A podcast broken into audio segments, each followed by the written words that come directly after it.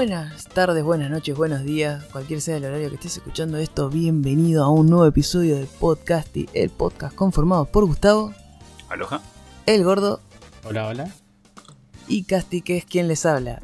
Como me- la patinada que me pegué porque estamos de noche grabando, ¿no? Y dije, buenas, no, no, tarde será, ¿no? ¿Viste? Como para que quede bien el... Estaba que quede perdido. todo igual, igualito, todo. sí. Sí, sí, sí. Me- Pero Sí. me iba a retrabar. Tipo, es tardes, noches y días. Tipo, me, me- iba a decir noche y después me iba a quedar ahí repitiendo. du, du, du, du. Es que la gente nos escucha, pero decirlo una vez a la semana no te hace acostumbrarte. Claro. Yo estoy acostumbrado ya. Ya te, Totalmente. te perdés. Sí, no, aparte con este calor se me, se, se me está derritiendo el cerebro, no, cero células tengo, todo, todo, neuronas, todo quemado. todo. Y es que si hubiéramos grabado a las 3 de la tarde, no sé si estaríamos vivos todavía. No, no, si hubiésemos grabado el domingo a las 3, estábamos todos, pero hechos. Ah, Nah, yo estaba asco. viajando a las 3. Me dolía el sol. Onda, me dolía. Onda. O sea, me bajé Quemaba. del tren y me dolía, no ni me quemaba, me dolía, era como si me tuvieran martillo. Me duele. es que fueron los días más calurosos del año, zarpado. Sí, sí. Sí, no, ayer estuvo 40 muy grados térmica. Mira, para que, te, para que te doy una idea que el fu- qué fuerte estaba el sol, yo estaba comiendo afuera y me empezó a pegar el sol en el hombro y, cuan- y ya me estaba empezando de a poquito y de a poquito iba más por el hombro, más llegando a la espalda. Y ahora no puedo mover el brazo. No, no, es que- y ahora me lo tuvieron que amputar, ¿viste? No. Me levanté y me fui y al otro, me levanté, ¿viste? Me fui a la sombra y a, a la noche cuando me estaba bañando me miro el hombro y tenía todo quemado esa parte, que me pegó el sol que tres minutos me pegó. Todo rosadito. Todo rojo estaba. Sí, sí, no, zarpado. Muy nefasto. Igual dicen que supuestamente mañana llueve. Sí, sup- Llueve, ¿no? supuestamente Mañana el martes. sábado iba a llover y después Sí. el domingo y Y- pero después el supue- lunes y después el mañana y después el miércoles y Sí, así. sí, toda la semana. Supongamos que va a llover algún día, quédense tranquilos. Pero no somos un podcast de, de clima, claramente. Y no somos. de- Deberíamos. Debería, podríamos. Podríamos, pero ¿eh? nosotros. Tema que llegamos Menos- dos días tarde nosotros. Claro. No, pero podríamos dar el de la semana. Mm. Medio También. fume- Claro. El, el clima para hoy, igual tendríamos que. Y el que más le erra, una hace una prenda. Mm, Puede ser. Eh, es buena esa, para jugar. Sí, Yo sí, pues si el problema del clima va a bajar audiencia en una locura. Pero si las prendas están buenas, no. no. Esa es la idea. te voy a hacer ver Navidad. No, Navidad de Hugh iba a decir. No, basta, ¿vale? le di una No, no, idea no. a Netflix, boludo. Y Adam Sandler todavía, peor todavía. Como que ahora se va a salir, boludo. Navidad de Huey. Pero bueno, Eh. Vamos a arrancar un poco con las noticias. ¿Qué les parece? Dale. Dale. Porque tenemos. Esta semana vamos a hacer un picadito. Porque no hubo muchas, pero hay contundentes. Y una de estas es que. Mientras tanto, mientras nosotros esperábamos el año pasado, terminó Peaky Blinders y eh, la quinta temporada y varios, entre los que ellos me incluyo, estamos medio pensando, digo, uh, con todo esto del COVID, y encima Peaky Blinders tardan en largar sus, sus temporadas, ¿viste? Se laburan bastante. Aparte tienen actores bastante reconocidos que trabajan en otras cosas, también hay un montón de temas de calendario y otras cosas. Se, eh, es medio complicado, ¿no? Pero bueno, en la semana subió una foto el hermoso hombre llamado Cillian Murphy con su característico corte y un barbijo. Eso nos da a entender que se está haciendo un hisopado. No, que está por grabar la sexta temporada de Peaky Blinders y que salieron a decir eh, desde el Twitter oficial de Peaky Blinders que va a ser la última. Es un bajón, sí, es la última, pero me parece que es un buen momento para ir cerrando una serie que con pocos capítulos y o sea, pocos capítulos pero de larga duración y eh, varios em, ¿cómo es? y varias temporadas, eh, yo creo que con una sexta temporada terminando estaría muy bien. Así se van por lo alto. Pero parece que todo esto que dije va a ser medio al pedo, porque además van a hacer una película, como para cerrar eh, todo por completo, ¿no? Así que no solo va a tener una sexta temporada, sino que va, se confirmó que va a ser una, una película que no se sabe si va a salir este eh, 2021 o 2022, yo supongo que va a ser 2022, a menos que hagan una, graben toda la serie y además graben la película, ¿no? Una película con eh, un presupuesto de televisión, ¿no? Eso ¿Y lo- cuánto, eso lo duran los capítulos de Peaky Blinders? y pueden llegar a durar entre una hora, hora y media. Y son casi una Corte película. Sherlock. Como, bueno, pero viste que Claro. Sherlock tenía la preparación de una película casi. Y casi Exactamente. Así que, Por eso, y son casi siempre son seis capítulos por temporada. ¿Viste? Son por así. eso, o sea, un capítulo no está tan. Por la producción que tienen, no está tan lejos de una película. Onda, no por eso- No, es- por eso- va a ser por como un capítulo preguntaba. estrenado en el cine. claro. Como el Sí, capítulo puede- final. Capaz que sale en el cine, capaz que no, ¿viste? Capaz que termina saliendo en una plataforma de estas 80 que hay. Que no me parecería raro. Y que sea capaz que no sea un capítulo de una hora, sea uno de dos horas y media, capaz, o dos horas. Es que si lo quieren, o sea, si quieren hacer una película final, no veo el, o sea, no veo el sentido que no sea estrenarla, o sea, obviamente estamos en pandemia no todavía, pero no veo el sentido de que no sea estrenarla en el cine, sino vamos a agarrarla como un capítulo más, pues ya si Peaky Blinders tiene capítulos de una hora y media, Hmm. me parecería raro que, no sé, que te saquen, poner, no sé cuántos capítulos son, eh, poner que, tiro un número cualquiera, poner que sacan 10 Seis, no, capítulos, son de- seis de- de- capítulos. seis seguramente capítulos. sí. poner que sacan 5 y una película, mm, o 6 y el séptimo que sería una película, pero Hmm. No sé, para mí si no la quieren estrenar en el cine no tiene sentido. O sea, saquen los capítulos todos juntos. No, sí, tranquilamente puede ser eso. Para mí, si es película, para mí creo que van a querer apuntar al cine. Y si no, va a ser un. o, una. unos. o sea, no, no creo que sea un capítulo de dos horas. Para mí va a tener. Si va a tener mucha más producción, capaz, mucho más presupuesto. Si es que van a hacer una película. Y es. Y acá va el tema. Es que también Peaky Blinders tiene presupuesto. No te digo tan alto, pero el- eh, la- lo que se ve en la serie, tipo la fotografía, todo es excelente y está a nivel, a un nivel bastante alto. Pero yo creo que bueno, que eh, aparte tiene actores de calibre de películas, tipo, no son, viste, actores de serie que lo sacas a- y lo pones en una película y no sirven.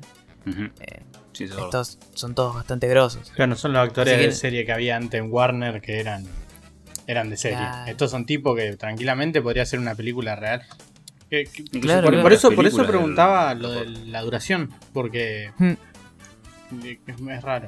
No sé. Sí, sí, es, es, eh, es bastante raro que hagan una película, pero bueno, es como dijo Gustavo, para mí yo creo que intentarán apuntar a, al cine y hacer Sí. una película de Peaky Blinders. Calculo que cuando la estrenen, o sea, ya no vamos a estar más en cuarentena. Calculo yo.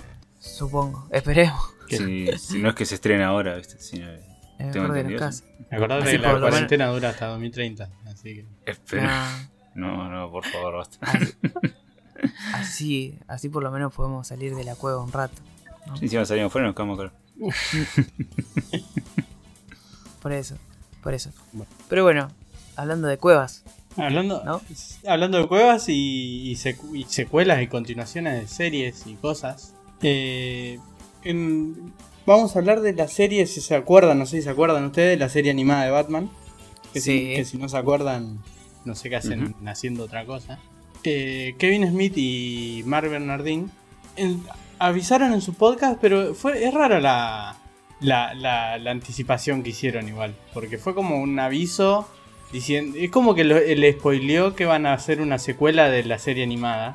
Y es raro, no sé cuándo, porque no se sabe, no dieron mucha data tampoco. Hay que.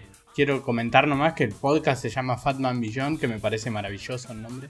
O sea, Fatman, no es un Batman, es una maravilla. Es buenísimo. Yo me quiero llamar así ahora. Y lo que dijo Smith fue que no está involucrado, pero también escuchó que esto de gente muy confiable. Así que básicamente liquearon, ¿no? Hicieron la, la gran Walmart en, en la Sí. E3. tranquilamente. Porque es muy raro, muy raro el anuncio. Que lo digan en su Yo- podcast, conversando entre ellos, es muy raro todo. Pero es Kevin Smith y Kevin Smith siempre está como medio metido ahí en todo lo que es DC, ¿viste? Es un, es un gordito fan como nosotros. Está bien que esté metido, pero que, que lo haya spoileado, onda, Sí, yo creo que sí. La liquidación es rara.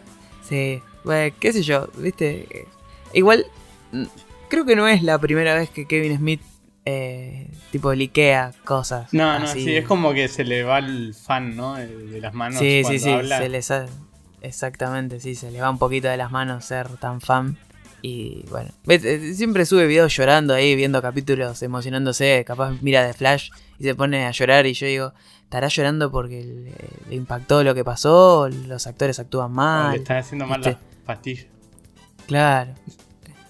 Pero sí, no, yo la verdad que ban- banco una secuela de... Sí, ¿cómo que no? Sí. Animada. Sí, es una maravilla. Es una maravilla Es- desde cómo está dibujado, todo es una maravilla. Todo. Le- Aparte le- trae... Sí. Sí, de que le das laburo de vuelta a Mark Hamill. Que está bueno Sí, que ¿qué- después ¿Qué de más Star Wars querés que está un tipo... Joker de Mark Y encima, Hamill? encima él encantadísimo iría de vuelta. Y últimamente hubo mucho revival con la serie animada, todo esto. Como que mucha gente empezó a subir. Y bueno, aparte que salieron los Blu-ray, me acuerdo el año pasado, con toda la serie. Y ahora supuestamente, creo que va a estar en HBO Max. Eh, la- por lo menos, Sí, la- sí, va a ser en HBO serie. Max. La, Ah, no, igual la continuación va a ser en HBO Max, dijeron. sí, sí, sí, Sí. Eso, eso lo tenía claro. Así que yo supongo que la, bueno, la primera parte, o sea, las primeras temporadas que hubo, van a estar ahí. Claro, lo pones y que la gente se vaya manejando. Sí.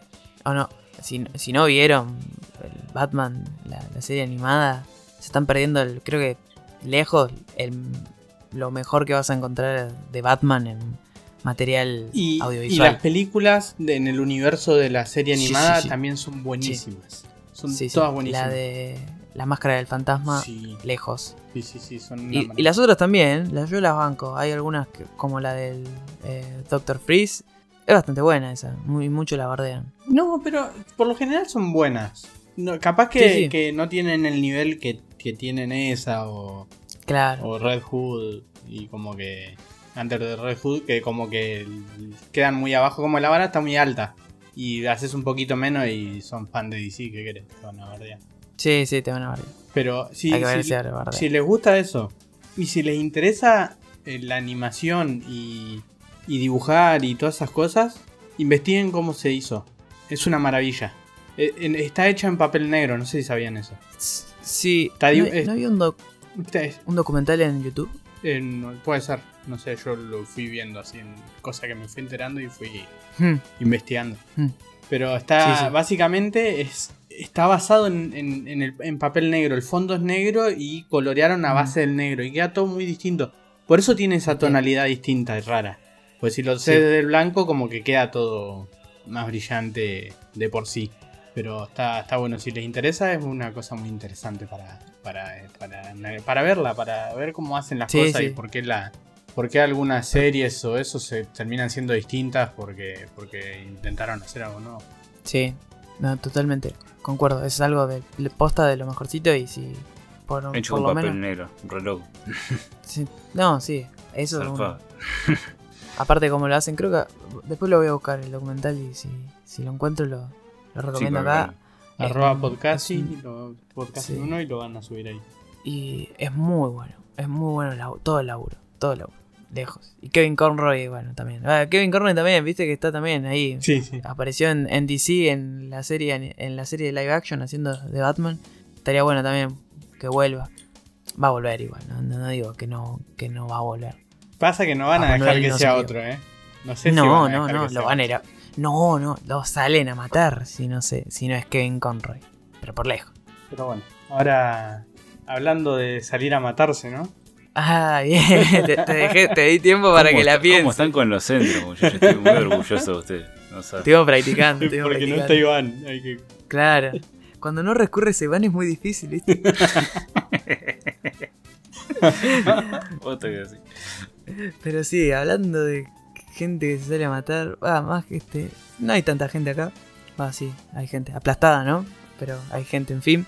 El domingo, este domingo, eh, que fue 24, si mal no recuerdo, salió el tráiler de Godzilla vs. Kong, la película que tanto quilombo hubo que no iba a salir, que en HBO Max no, que Legendary Pictures le está diciendo a Warner, vos me recontra recagaste, nunca me avisaste de esto. Pero bueno, después de tantas idas y vueltas, billetes van, billetes vienen, se- la película se va a estrenar no solo en cines, sino que eh, después de que se estrene en cines, ¿no? Va a haber un lapsus de 31 días, dice el, abajo en el tráiler está puesto, porque si no en ningún lado te dicen. Eh, en el tráiler colgado en YouTube dice que después de 31 días va a aparecer en el catálogo de HBO Max sin cargo alguno. ¿Por qué dice sin cargo alguno? Porque, por ejemplo, Mulan y ahora eh, la nueva película esta, creo que era Raya, The Last Dragon, una, la nueva animada de, de Coso, de, mm, de Pixar, de Disney, va a ser una película que sea on demand, o sea, vos vas a tener que pagar una cantidad, no me acuerdo creo cuán- cuánto era. Acá todavía no, no hay un precio. Pero sí, era pagar, era un- eh, como el Era pagar pay-per-view como- de, de DirecTV hace unos años. Claro, era como, creo que en Estados Unidos era algo como 20 dólares, ponele. Pagabas 20 dólares y tenías eh, la película para ver. Y te quedaba en tu catálogo y ya está. Y bueno, con esto, con, con Kong eh, y con... O sea, Godzilla vs. Kong, HBO, me retrabé. Con, con, con, con, con. ¿Cómo es? Con esta película, bueno, HBO lo que trata de mostrar es que, bueno, las películas no van a tener un, un costo extra. con- Vos pagás un costo extra. Por favor, ¿cómo estamos? Bueno, Total gordo, ya, ya está, se puso la camiseta, arranca él. Pero bueno, el, el tráiler muestra lo que vinimos a ver. Kong, Godzilla, se cagan a palo. Hay una tramita medio de por medio que es esto que siempre se viene tocando de fondo, en tanto como en Godzilla un poquito. Pero después en la, en la última, en Godzilla King of Monster y en King Kong, en Kong digo, perdón, King Kong, en Skull Island, se tocaba esta cosa de los mitos, de los monstruos eh, que están saliendo, que etcétera, etcétera. Y bueno, parece que va a ir por, esa, por ese lado de esa mitología que hay de monstruos. Eh, parece ser, esto todavía no se sabe, capaz que más adelante le dan marcha, le dan luz verde, perdón, le dan, mar- le dan marcha verde. le, dan luz, le dan luz verde a que esto siga el proyecto, porque supuestamente eh, esto Godzilla vs. Kong no iba a concluir en esto, iba a eh, continuar. sino que iba uh, Mira cómo lo tenía guardado. ¿no? Apenas le alcanzó el aire para decirlo. Sí, sí. Muy bien, gordo, muy bien, estás afiladísimo. Estás me, me- me descolocó, me dejó tirado en el piso. Pero bueno, esto sí que está la noticia. Eh, creo que es, en- si no mal recuerdo, en marzo, que es que se estrena esta, esta película. Eh, así que nada, después de un mes la vamos a tener tanto... La vamos a eh, tener en- con nosotros. Yo no puedo más. Yo no me dejé de reír en ningún momento, boludo.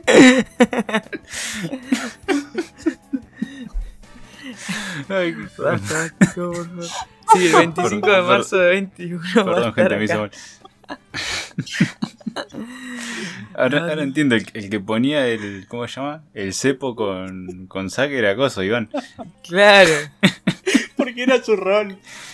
Sí, sí, era Y ahora- su- Ahora lo perdimos, lo perdimos, está desbocadísimo. No, sí, después sigan ustedes. Yo me voy a mutear. No, no, es que, es que sí. Tranquilo. No, no te vayas. Se nos muere, se nos muere. Pero sí, es, es así. Va a salir en cines el 25 de marzo y supongo en abril, el 26 de abril, estaría para HBO Max para que lo tienen. Y los que no, eh, lo, lo bajarán con torrents. Pero bueno, es así. Hasta que no recuperamos más. Ya se murió, ya está. Sí, Yo sí, me sigo está. riendo. Está del otro lado. Yo me imagino todo rojo. Consuelo. Pero con Bueno, te cortó, ¿vale? Porque Ay, si, yo puedo estar una hora haciendo chistes de eso. Sí, sí. Bueno, pero para, para cortar con tanta moguez, eh, Gustavo va a hablar de algo que, la verdad que también tiene muchos bichos peludos y lagartos, por lo que se vio. Va, lagartos no, no se vio, pero bicho, bastante bicho peludo ahí. No, no, es una continuación, viste, como venía diciendo. No, Como boludo, ya me había calmado la concha de hermano. Perdón, perdón. Yo desde que vos dijiste eso lo tenía guardado para decirlo también. No, gente, estamos experimentando dificultades técnicas. Mi No, se. Sí, sí. Bueno, nada. No me quiero desviar más. El, el jueves 21 de, de esta semana, o sea, de este mes, eh, Capcom presentó, mejor dicho, Resident- hubo un Resident Evil Showcase eh, conmemorando el 25 aniversario de la franquicia ¿no? de Resident Evil. Y nos trajeron una, una especie de mini evento, dura más o menos unos 20-30 minutos. que está en YouTube, si alguno quiere ir a verlo, eh, o si se lo perdió, la verdad está ahí, lo pueden ir a ver. Donde nada, iban a, tenían supuestamente varios anuncios importantes que hacer, ¿no? Y para sorpresa de nadie, creo que lo que estábamos todos esperando fue eh, la primera gran noticia fue la fecha de confirmación del esperadísimo Resident Evil Village o Resident Evil 8, eh, como lo quieren llamar. Que nada, primero que nada se confirmó que se iba a estrenar este 7 de mayo, o sea, ya falta nada, falta un trimestre para tenerlo para jugar directamente. Yo ya obviamente hice la precompra que en Steam estaba más o menos un valor de 2500, te dice ahí el valor 2500, te vas a Steamcito, te terminan saliendo casi 4 lucas. ¿sí? Para que, que más o menos ya quiera saber cuál es el valor del juego, son 3000 y pico. Eh, Hiciste algo de re manija, te diste cuenta, ¿no? es que en vez de soy muy manija. En vez de decir faltan tres meses, dijo falta un trimestre. Está re manija, una gana de que salga ya. Sí, sí, sí. Ah, igual es- él es así. Salió Es el Resident bueno. Evil 3, el, ¿cuál era? el remaster. Sí, el Y me acuerdo que le digo, Sí. uh, Gustavo, te lo vas a comprar, ¿estás seguro? Después Cuatro va a salir 4 lucas, ¿estás seguro? Sí, sí, te pa. Y ya lo, lo tenía. lo estaba 5000 en realidad pagué porque 4 lucas decía en Steam y Ah. todavía no, no te cobraban el casi 60% de interés. No. con el banco. ¿Sabes cuánto, Era solamente el, era el 20. ¿sabes cuánto entraron Así así? que Sí, un montón. Dijeron, debe estar bueno como el remake del 2. Después se querían cortar el bueno, el, el remake del 2 lo compré ni bien lo anunciaron. También. O sea, a, a ese nivel. Sí, sí, sí, te entiendo. Pero ese te salió Y- bien. Ese me salió bien, sí, por eso me compré el, el 3 así de manija. Pero este como más parecido al 7 y el 7 es uno de los Resident Evil que más me gusta. Eh, también lo precompré. Pero bueno, eh, otra cosa importante que anunciaron y esto era lo que más duda tenían los fans.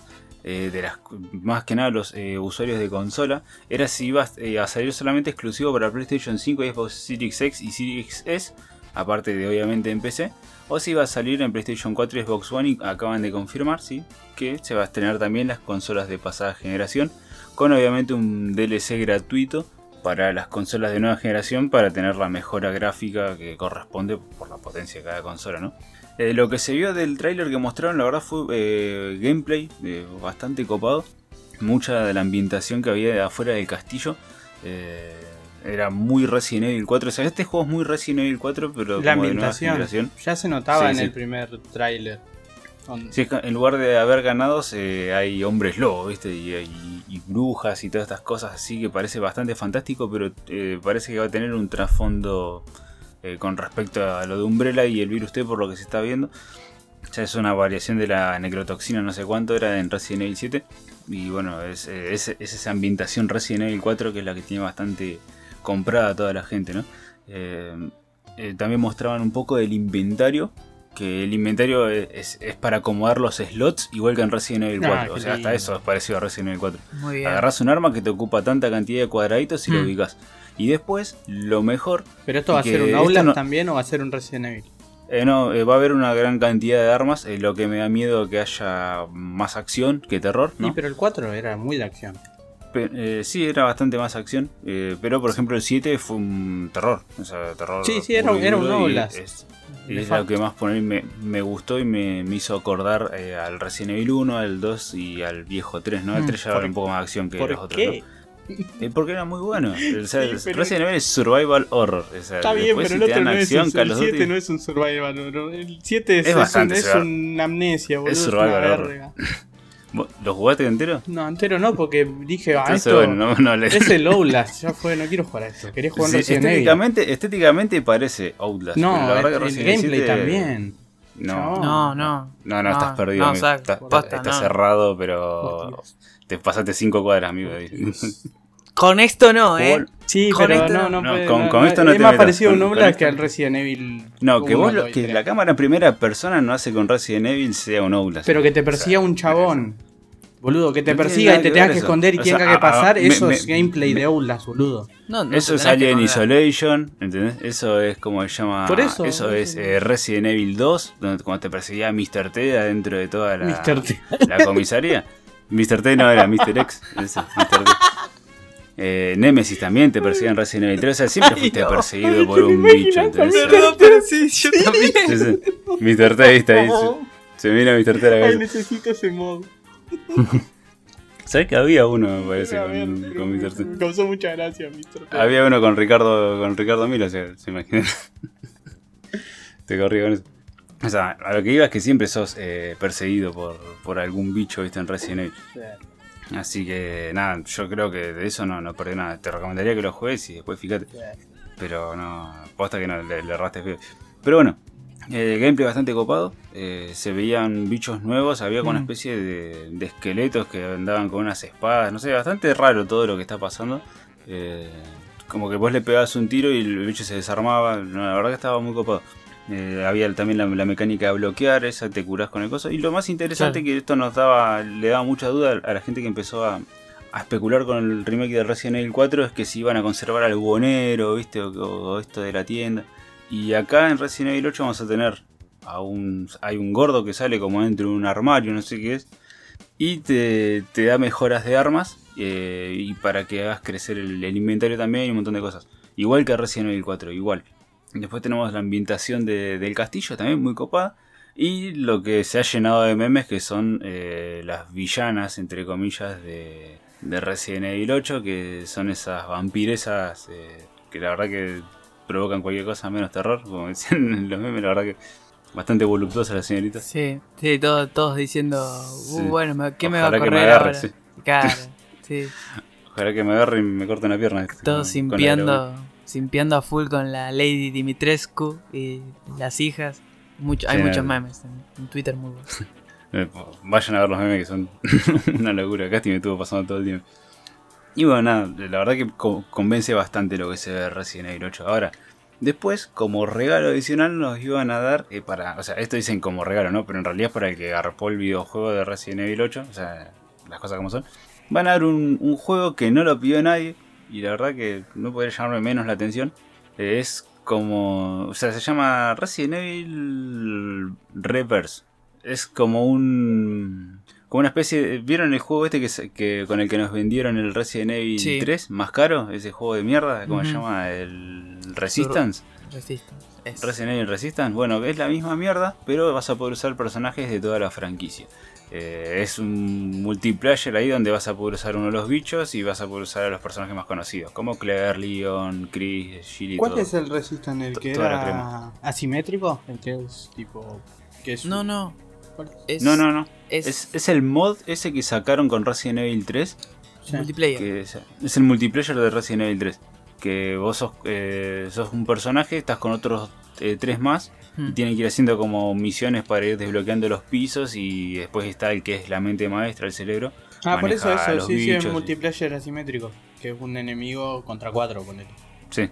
Ah, a eso te, Ah, te entendí como. te- ah, Yo sí, también. Bueno, sí, parece. es Te entendí mal.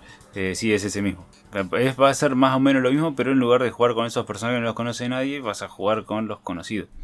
Y después otra cosa que tampoco nadie lo pidió, que para los que tengan eh, de Division 2, eh, va a haber un, como una especie de regalo. No sé si es regalo del C, no, no, me quiero, no quiero mentir. Vayan y fíjense los que todavía juegan al, a The Division 2. Pero van a. Va a haber un paquete de, de chalecos, de stars, viste, así, Ah, de, de, sí, o sea, sí, de sí. outfit de Resident Sí. Evil. Son misiones, supuestamente. Sí, la verdad no, no entendí muy bien eso porque lo Yo veo muy por que, encima. que dijeron eso, que iba a ser como unas misiones Sí, especiales. va a ser como un de evento Resident de Evil. Resident Evil. Exactamente. Y de ahí Mm. Sí. puedes sacar la ropita, todo. Así que bueno, sí, ese sería todo, todo eso. La verdad que fueron 20, 25 minutos bastante copados. Donde mostraron bastante de lo, de lo que querían y de lo que se estaba. eh, o sea, sobre todo del Resident Evil Village. Después lo otro que dieron no le interesa a nadie, la verdad. Y a- mira que yo soy fan de, de la franquicia. Y me llamó menos la atención que otra cosa. Pero no le voy a dar. O sea, le voy a dar una oportunidad al multiplayer. No porque no me llama la atención, no lo voy a probar. Y la verdad que bueno, hay que esperar el 7 de mayo. Que obviamente cuando salga le traeremos la, la review acá en el canal de juego. A ver si vale la pena o no comprárselo. Después de que te quedes recontra ciego. Sí, yo me voy a quedar ciego. Eh, Voy a tratar de ser lo más objetivo, porque a mí, por más que sea una poronga el juego, Una seguramente poronga. lo voy a disfrutar igual. Eh, yo le tengo fe. Sí, yo le tengo fe. Por eso, por eso me lo, me lo precompré. Pero bueno, nada. Me salió el tiro por la culata con Resident Evil 3. Así que no, no sé si tengo buenas experiencias. Así que nada. Eso sería todo de Resident Evil. Eh, cualquier cosa, si quieren ver, yo les recomendaría que vayan y lo, lo vean directamente en YouTube. Están todos los videos ahí. Sáquense todas las dudas. Pero la verdad que de momento a mí me convence todo lo Pinta, que. pinta bien, pinta bien. Y se ve lindo también. Y, eso- y el, y el Sí, coso graf- ese, el juego ese rancio, si lo hubieran hecho de una con los personajes posta, la gente Sí. lo hubiera querido mucho más. Eso, pe- eso, eso ¿sabes que, se me- que pensé cuando lo estaba viendo, digo, ¿por qué no sacaron esto con De el una, Resident claro. Evil? Sí, con el Resident Evil 3. Por lo menos hubiera jugado un poco más de gente. Pero O sea, aparte, eh, no, es más divertido. O sea, hay que ver, ¿no? Pero en acá, en lo, lo- lo que se ve, parece mucho más divertido que el otro. El otro, si vos eras el que tenía que ir poniendo los zombies en una, en Oh, una eso esquinita. era un Desde las cámaras. Sí, era una paja. Bueno. Sí, es que no lo jugaba nadie. O sea, es- yo por hasta que, que para jugar de así de cerebro se le decía, viste, a- al jugador ese. eh, encontrabas partida en 3-4 minutos. Para jugar de, de Survivor encontrabas partida en 12-13 minutos. O sea, una locura. Y era el día 4 o 5 de que el juego se había estrenado para jugar. O sea, yo lo jugué el día que ni bien salió. Lo jugué dos o tres días a ver si en algún momento me enganchaba. Y cada vez había más cola de espera, más cola de espera. O sea, jugar de cerebro la verdad era una mierda. Y nada, o sea, como, como decía Zack, ¿viste? si hubiesen sacado esto, los personajes principales de entrada, pues bueno, vos podías controlar a Nemesis o a Mr. T, como dijimos hace un rato. Y hubiera Yo- sido otra cosa, pero Claro, bueno, nada. aparte yo lo que entendí es que vos, o sea, como, lo que se veía ahí era que si perdías te transformabas en un- uno de los, una de las némesis de, de los juegos. Te podías transformar en, en, en némesis, ¿no? Pero poner Sí. en el, el viejo Sí, del- para cazar a de los otros. Evil 7. Ujú. Sí, creo, creo que eh, va más por ese lado. Sí, pero Yo vi bueno. que había como una especie de transformación o algo así. Creo que te Mm. podías convertir en zombie. Mm, Eh, creo que los personajes así eh, fuertes como Nemesis y el viejo de Resident Evil 7, mm, eh, creo que era Baker el apellido, no me acuerdo. sí. Eh, creo que ese lo tenías que seleccionar antes. Pero Ah. nada, no mostraron casi nada. Mostraron el, el juego adentro, no mostraron menú ni nada. o sea, No, nada. s- Solamente cosas. Y, ah, y otra cosa que justo, gracias por, por decirte eso. eh, que esto, eh, el, el Resident Evil 7 ya está disponible, el, ¿cómo se llama? Para los usuarios que tengan PlayStation 5 pueden descargarse, lo buscan eh, con el nombre de Maiden en, en ¿cómo se llama? En la, en la- El store. en la Play- ¿Cómo se llama? En el store de, de de la consola. Y lo eh, pueden, pueden jugar ya a la beta, ¿sí? De cosas, o sea, que sea como la demo de Resident Evil 8. Esto después va a estar en PC y en las otras consolas, pero como nada, como lo presentaron en el en exclusivo de PlayStation 5 en el evento, ¿viste? Y era como ese me parece el contrato que tenían, poner el a Sí. Maiden, eh, un, un no sé cuánto tiempo va a estar, capaz que está un mes y después ya sacan eh, para PC para que puedas probar el juego. Por eso, es, es un mimo. Tipo, aparte, supuestamente, va, según lo que habían dicho ahí en la, en la charla esta, era que como que ibas a, a estar a cargo de una personaje mujer, que ahí sí, es lo que dice Zack, es realmente un Outlast, porque la mina Sí, sí. No, no, no pega, no tira. No tiene nada. armas, no tiene nada. Lo que a mí me hizo ruido es que como que dieron a entender que iba a haber partes del juego así. Y si hay partes del juego así, ahí sí que yo estoy con Zack y digo, "Ah, no, no es por ahí, hermano. Bueno, en Resident Evil 7 tenías las partes así que eran cuando vos mirabas los videos de Mia. Vos, por ejemplo, mirabas un Mm. video, viste, como que encima eran optatorios, o sea, no, no te- no Mm. tenías la obligación de jugar esa parte, pero si vos Sí. querés entender más la historia y encontrar alguno de los puzzles Sí. que estaban ahí, viste, eh, te, te mirabas el video y el video era un gameplay, viste. O sea, mirabas el video estaba la chica, te decía estoy atrapada, qué sé yo, se estaba como Sí. grabando para darle la pista y ahí Sí. vos jugabas con ella. Y Mia no usa armas, o sea, era un Outlast postas aparte. Sí, ah, no me acordaba. Esa- Pero no, no, no, no era obligatorio jugarla. O sea, si vos ponías eh, escape y, y saltar, te salías del video y jugabas tranquilamente. Perfecto. Bueno, así que con esto terminamos la sección de noticias y nos tomamos una brevísima pausa para empezar con otra sección que va a dar mucho que hablar.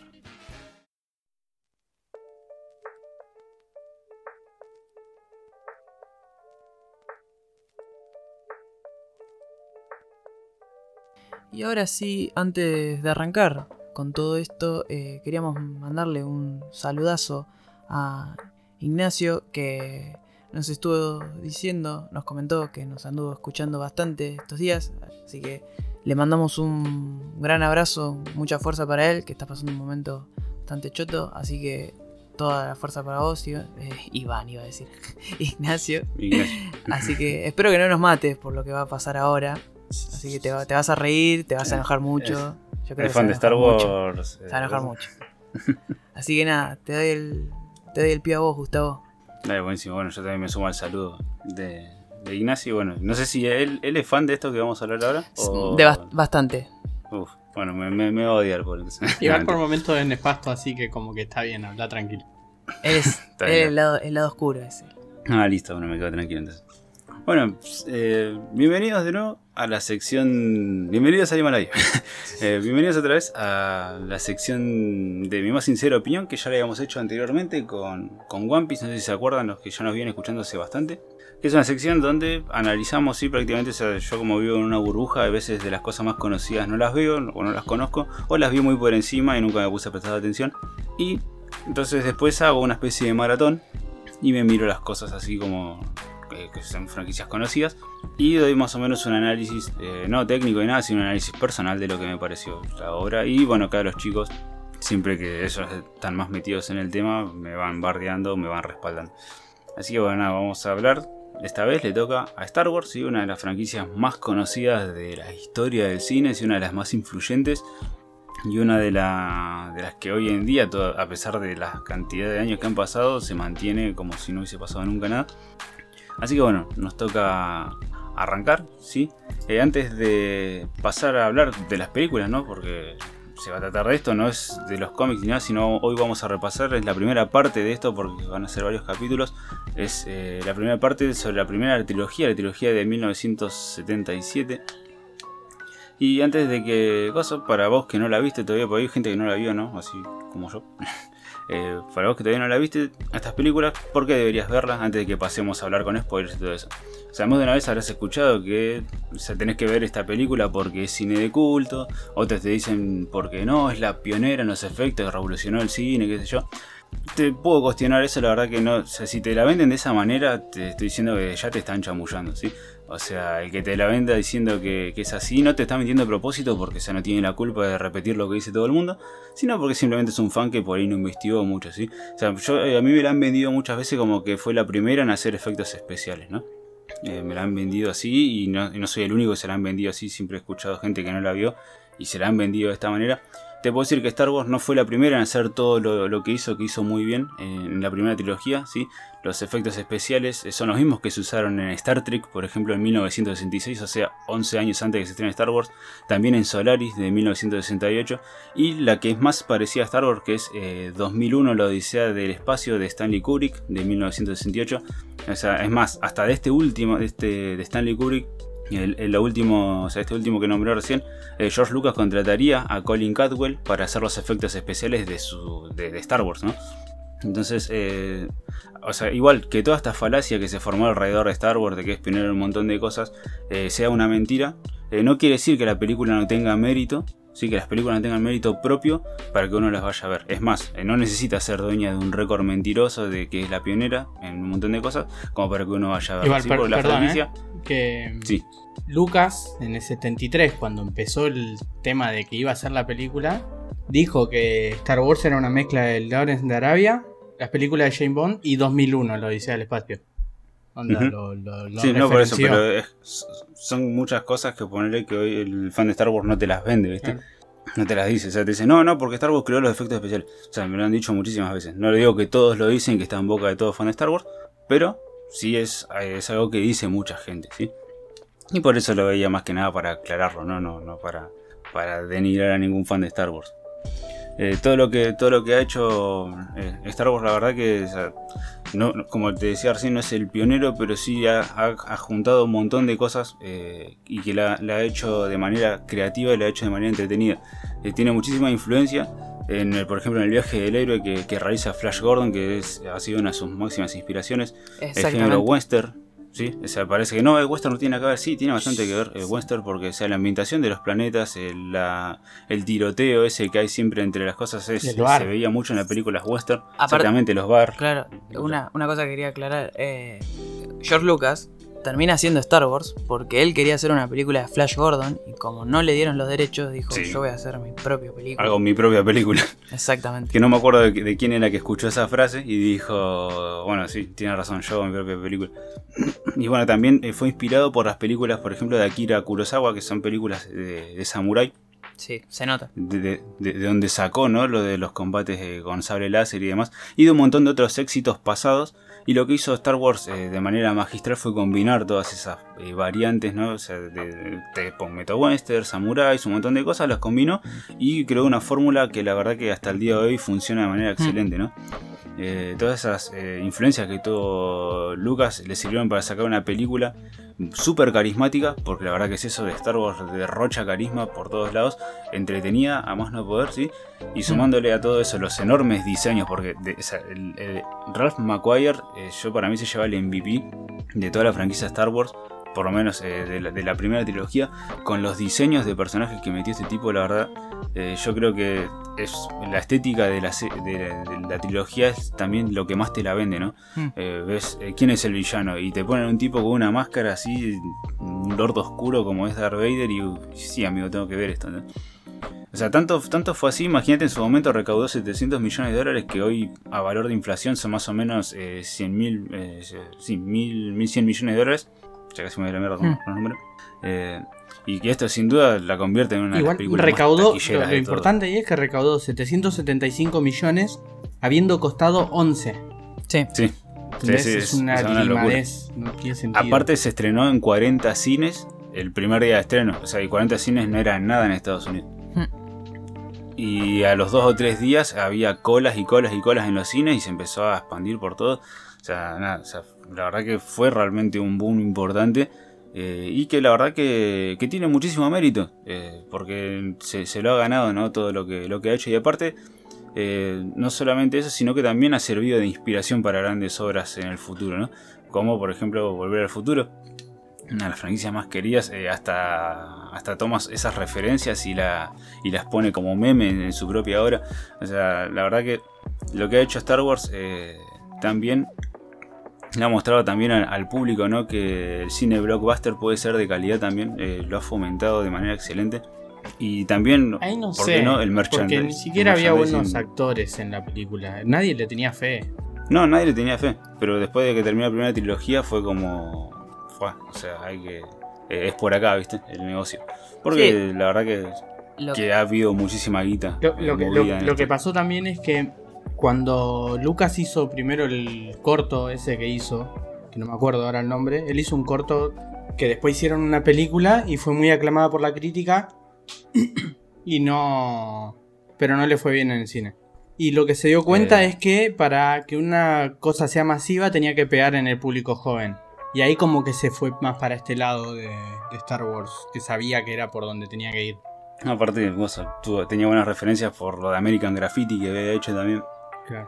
Antes de Star Wars y bueno, y de ahí creo que el único actor de renombre que se trajo fue a, ni siquiera de renombre, ¿no? Pero en ese momento estaba recién arrancando que era Harrison Ford. No, como que el coso, el de... Ay, no me sale. Y el, el que hace el de Obi-Wan. El que hace de Obi-Wan. Ah, sí, no me sí, sale el bueno, nombre. Sí. Ese era como el más, el actor sí, el... por coso, porque él era Lawrence de Arabia, o sea, él había estado en peliculones de esa época. Y que caiga en Star Wars fue como. O sea. Alex Guinness. Alex Guinness. Eh, sí, no, nunca, nunca me sale el nombre. sí. Lo mejor es que el chabón eh, tipo, se recopó. Y, pero después cuando estaba adentro del set, tipo, el chabón me decía como, ¿qué, qué estoy haciendo? Sí, sí, acá? sí, ¿qué estoy haciendo? Estaba jugando con una espadita Sí, después. Sí, sí. Vi la entrevista que, que decía. Y pero fue medio la de todos. La de qué estamos haciendo acá. Porque sí. Porque no está basado en, una, en un libro, ¿entendés? Y eso es re flashero. Porque por lo general, para que lleguen este tipo de, de- de cosas tan limadas, tiene que ser una novela instalada y ahí la trasladan. Eso es lo loco. Sí, posta que, que, que es así porque allá por lo general, eh, cuando el libro, la novela es, es conocida, es, es famosa, es trabajada, ¿viste? Después se hace la adaptación y entonces ya tiene como un público base y después, bueno, si llega más, el libro después venderá más y demás. Pero esto fue todo de cero, o sea, fue la idea de Lucas, de decir, bueno, hago esto. Y con todo en la cabeza, el tipo salió a contratar gente a pleno y bueno, y hoy en día Star Wars es lo que es, ¿no? Eh, así que bueno, nada, yo... Y, y la visión de saber que va, que va a funcionar. Por más, no es que se tiró a la pileta. Lo que hizo con el merchandising, lo que hizo él con, con los derechos del merchandising, es, es, Sí. es saber que, que, Sí, que a 20th que va a Century funcionar. Fox le pareció, le pareció una ganga, le dijo así, amigo, o sea, dale. O sea, te, te- ¿cuándo sé cuánto le pagaron? 150 mil dólares por guionizar y, y dirigir la película. Claro, pero él, renunció a medio millón para quedarse con Sí. los derechos del merchandising. O sea, es, es visión de mercado. Está, está, muy, está muy bueno de paso si, si quieren verlo en The Toy That, That Made Us, que está en Netflix. Mm. Explican toda esta parte, pero del lado de los juguetes. Y cómo lo fue viendo Lucas y cómo, cómo tuvo problemas que Mattel lo rechazó y fue con una empresita chiquita y que los juguetes lo largó un mes antes para que no se lo puedan truchar y un montón de Mm. cosas que el chabón las tenía en la cabeza desde antes, ¿entendés? Y que, No, sí, es que está bueno. Para De negocio se entiende y sabe un montón el tipo, la verdad que en ese sentido demuestra el, el dominio ¿no? que tiene.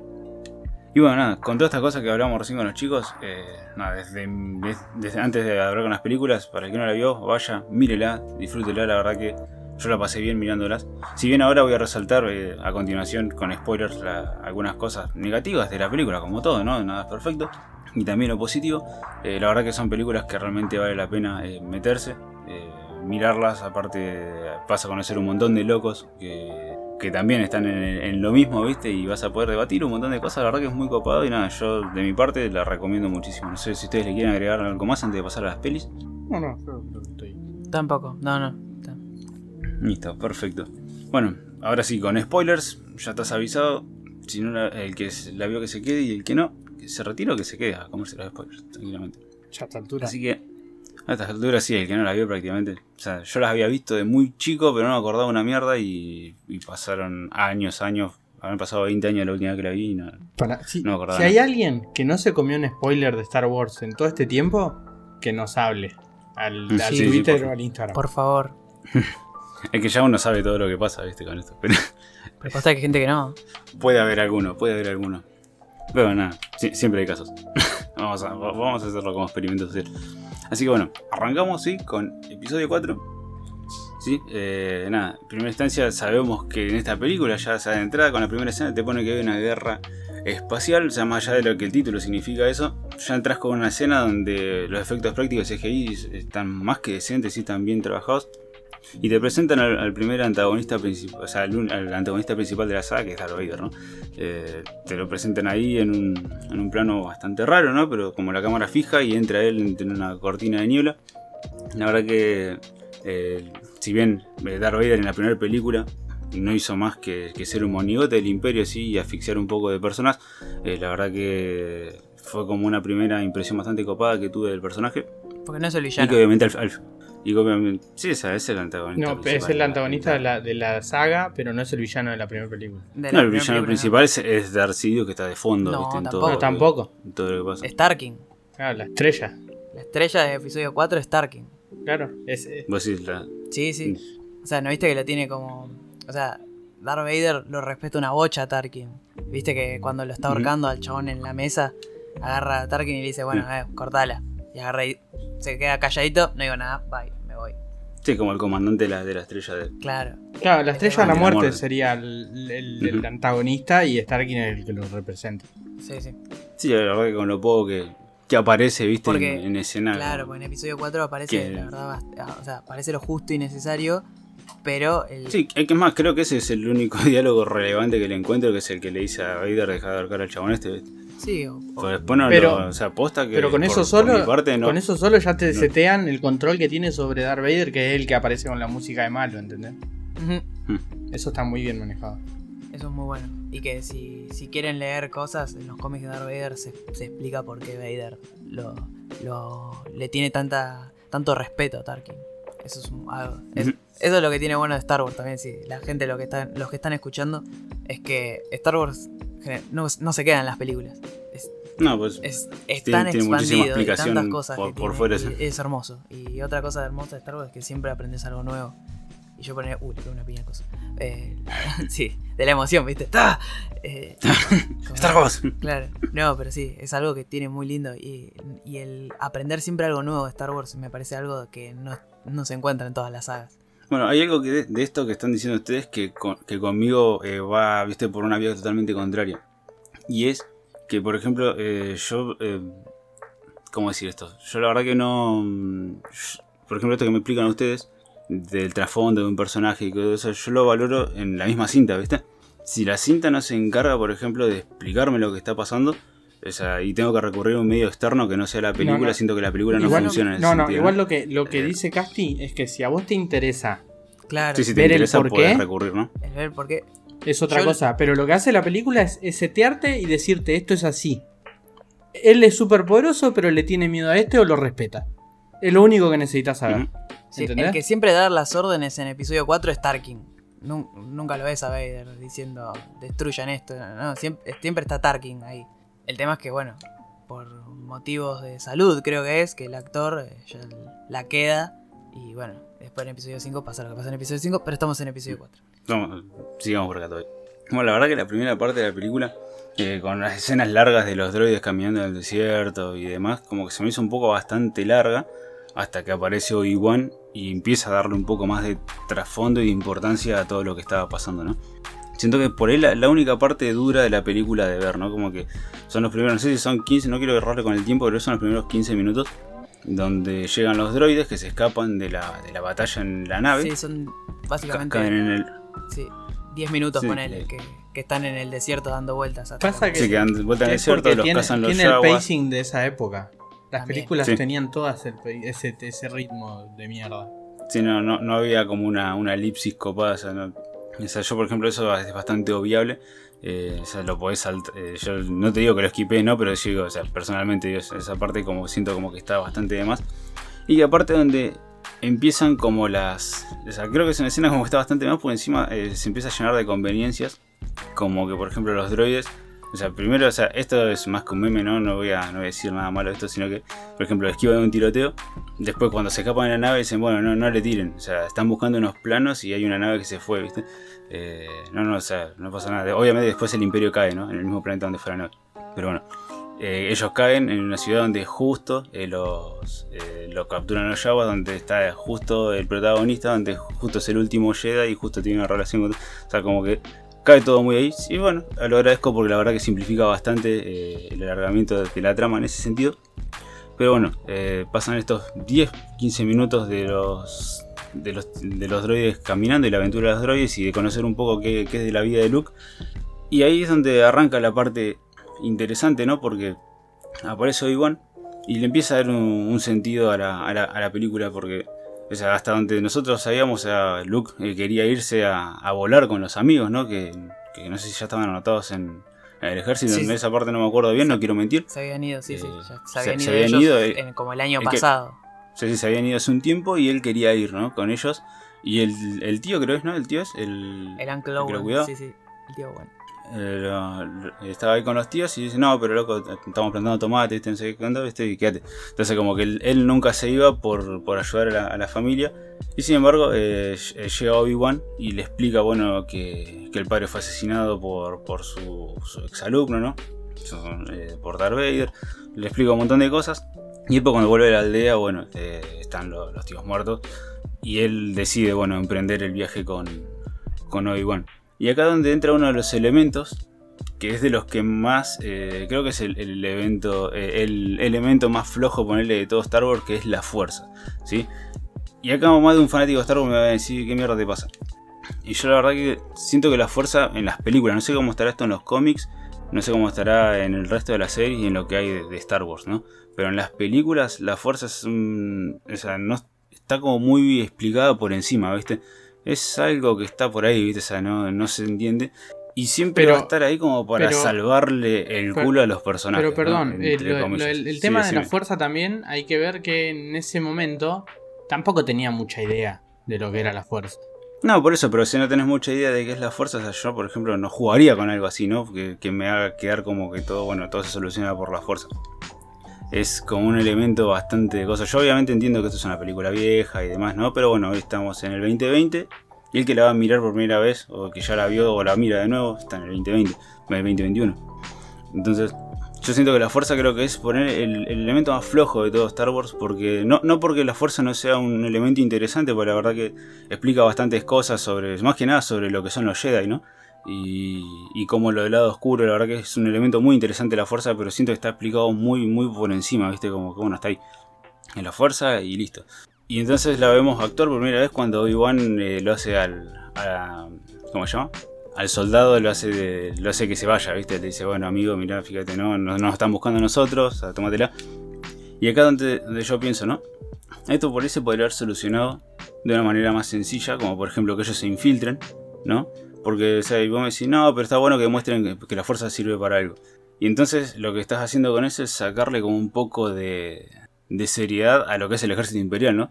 Porque cómo van a dominar eh, una galaxia entera ellos, o sea, cómo van a estar por encima de los demás. Si son tan débiles de mente, ¿no? Si tienen una banda de soldados que son revoludos. Igual después los, los tipos no pegan un tiro en ninguna pelea. Igualmente, Pero- también pensá que son. No, no todo el mundo maneja la fuerza. Claro. Ese es el tema. Es que no es que es algo simple que lo puede hacer cualquiera y pueden meterse y filtrarse así nomás. No, pero, lo- Se infiltran pero lo- ellos pero lo porque hacen son los- Sí, Aparte- pero lo hacen los protas, ¿viste? O sea, siempre, eso es lo que voy. Bueno, pero aparte también No. vos pensás que vos decís que bueno que ellos no saben que hay Jedi y claro, para ellos no hay Jedi, ellos los mataron a todos Claro. y, y como dice Luke, él piensa que es, es un mito, que es un cuento los Jedi y que existieron en su momento y ahora ya no, con todo lo que pasa y que los soldados no se que se enfrenten a- ante Obi-Wan y que él, él maneja totalmente la fuerza y te explican que hace que lo- le hace el, como el típico no, eh, no- estos no son los androides que están buscando dice no, no, la verdad que no y se van eso ya es, te está mostrando mira la fuerza sirve para esto Para esto. Sí, O Sí, puede para- llegar a usarse a esto porque el chabón es un tipo, es un Jedi grosso, ¿entendés? Sí, es un maestro, es un maestro de De- Jedi y era de los más Claro. grosos. de- después para Sí, infiltrar Por algo sobrevivió, ¿no? A la Orden 66, ¿entendés? O sea, por, algo, por algo está todavía con vida. claro Sí, eso, eso- eso lo entiendo totalmente. Les digo, no es que por eso, como que está muy explicado por encima, y esos son el primer eh, atisbo de lo que puede llegar a ser la fuerza, ¿no? Hmm. Entonces, bueno, para seguir avanzando, nos llama, eh, bueno, Obi-Wan eh, después contratan a Solo y se van a, a rescatar, ¿no? A, a la princesa Leia, que la verdad que ha sido la, escena esa de la, pelea, de la infiltración, todo ha sido bastante buena. Eh, me llamó un montón la atención el, ¿cómo se llama? La puesta en escena que tuvo, eh, todo lo que es la estrella de la muerte por dentro, ha sido como... La verdad que para ambientar todo eso, porque la verdad que hay pocos fondos, eh, solamente los que son largos. Esos, fondos que, quieren hacer como un precipicio y demás, son los únicos fondos que están como superpuestos. Después todo lo demás es ambientación pura.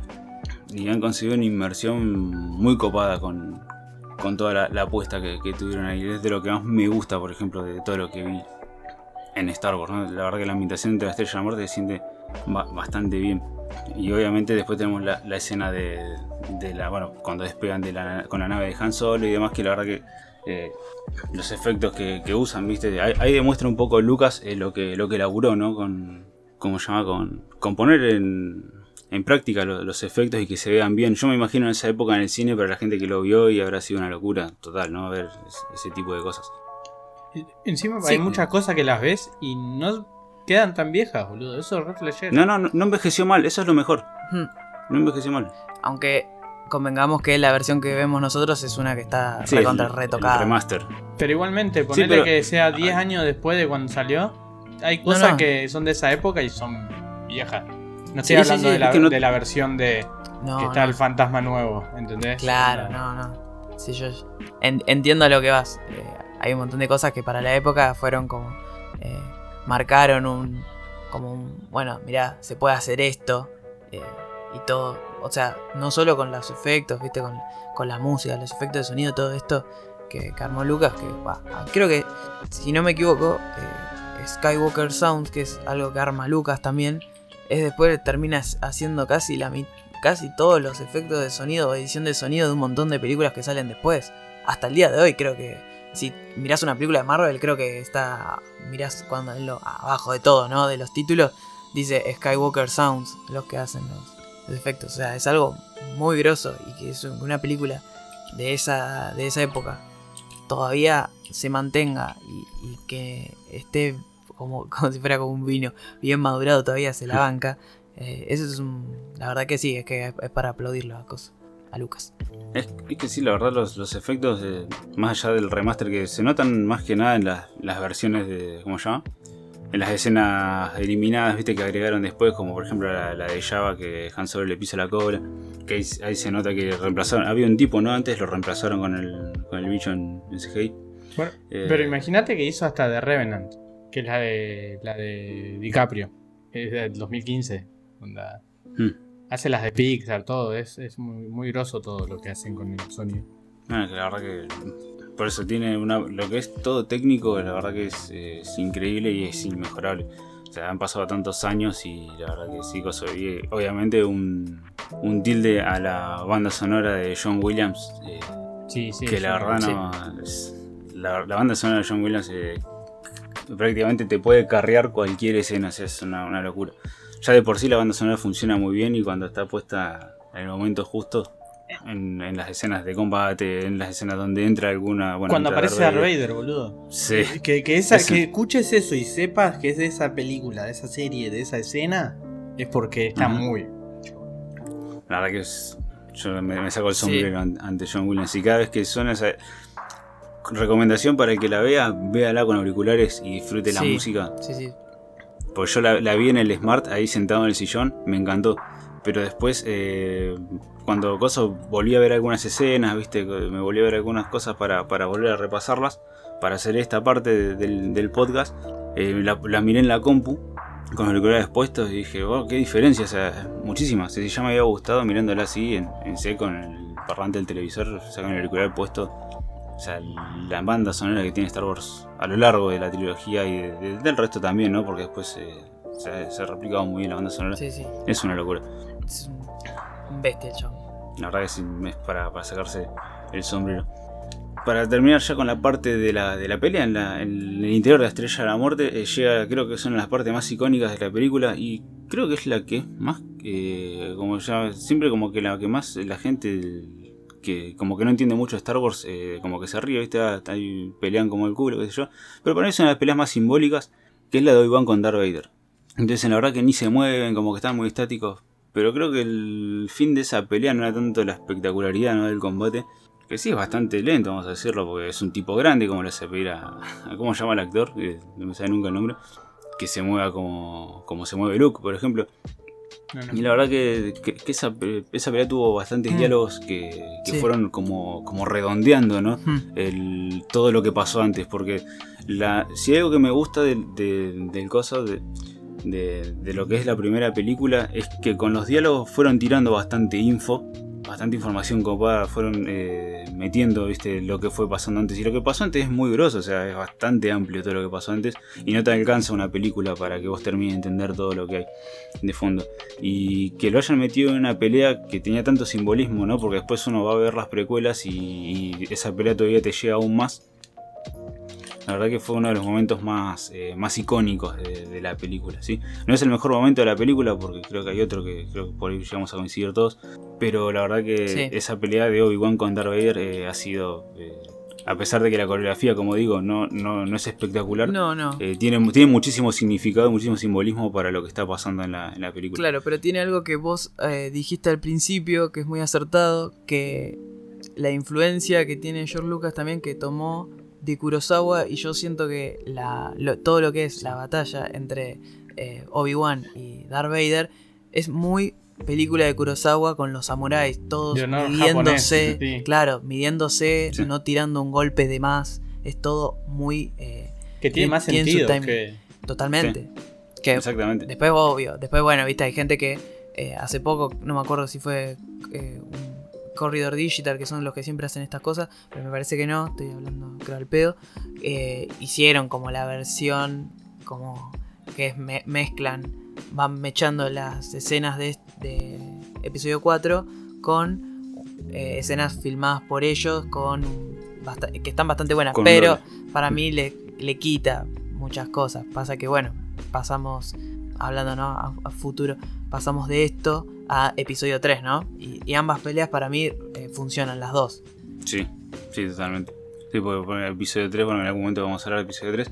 Es una pelea larguísima y con muchísimo simbolismo. Y acá es una pelea más corta, más simple, pero con, con el diálogo ¿no? que hay en el medio. con Aparte, como decía Zack recién, eh, el respeto que se tienen los dos contrincantes, ¿no? Porque Darth Vader está peleando para matar a Obi-Wan, pero al mismo tiempo lo respeta. Y es más, no sé quién, no me acuerdo bien, bien en qué parte fue que uno de los soldados le dice como que lo iban a buscar, que yo no, él es mío, ¿viste? Como diciendo, yo voy a, lo voy a, voy a pelear con él, pero no tanto porque yo soy el malo y lo voy a matar, sino porque eh, ¿cómo se llama? Porque él se, merece, él se merece que Sí, me... sí, él le tiene que dar el honor de matarlo, ¿entendés? Claro, sí, es-. Exactamente, ¿entendés? Eso era lo que, a lo que quería decir.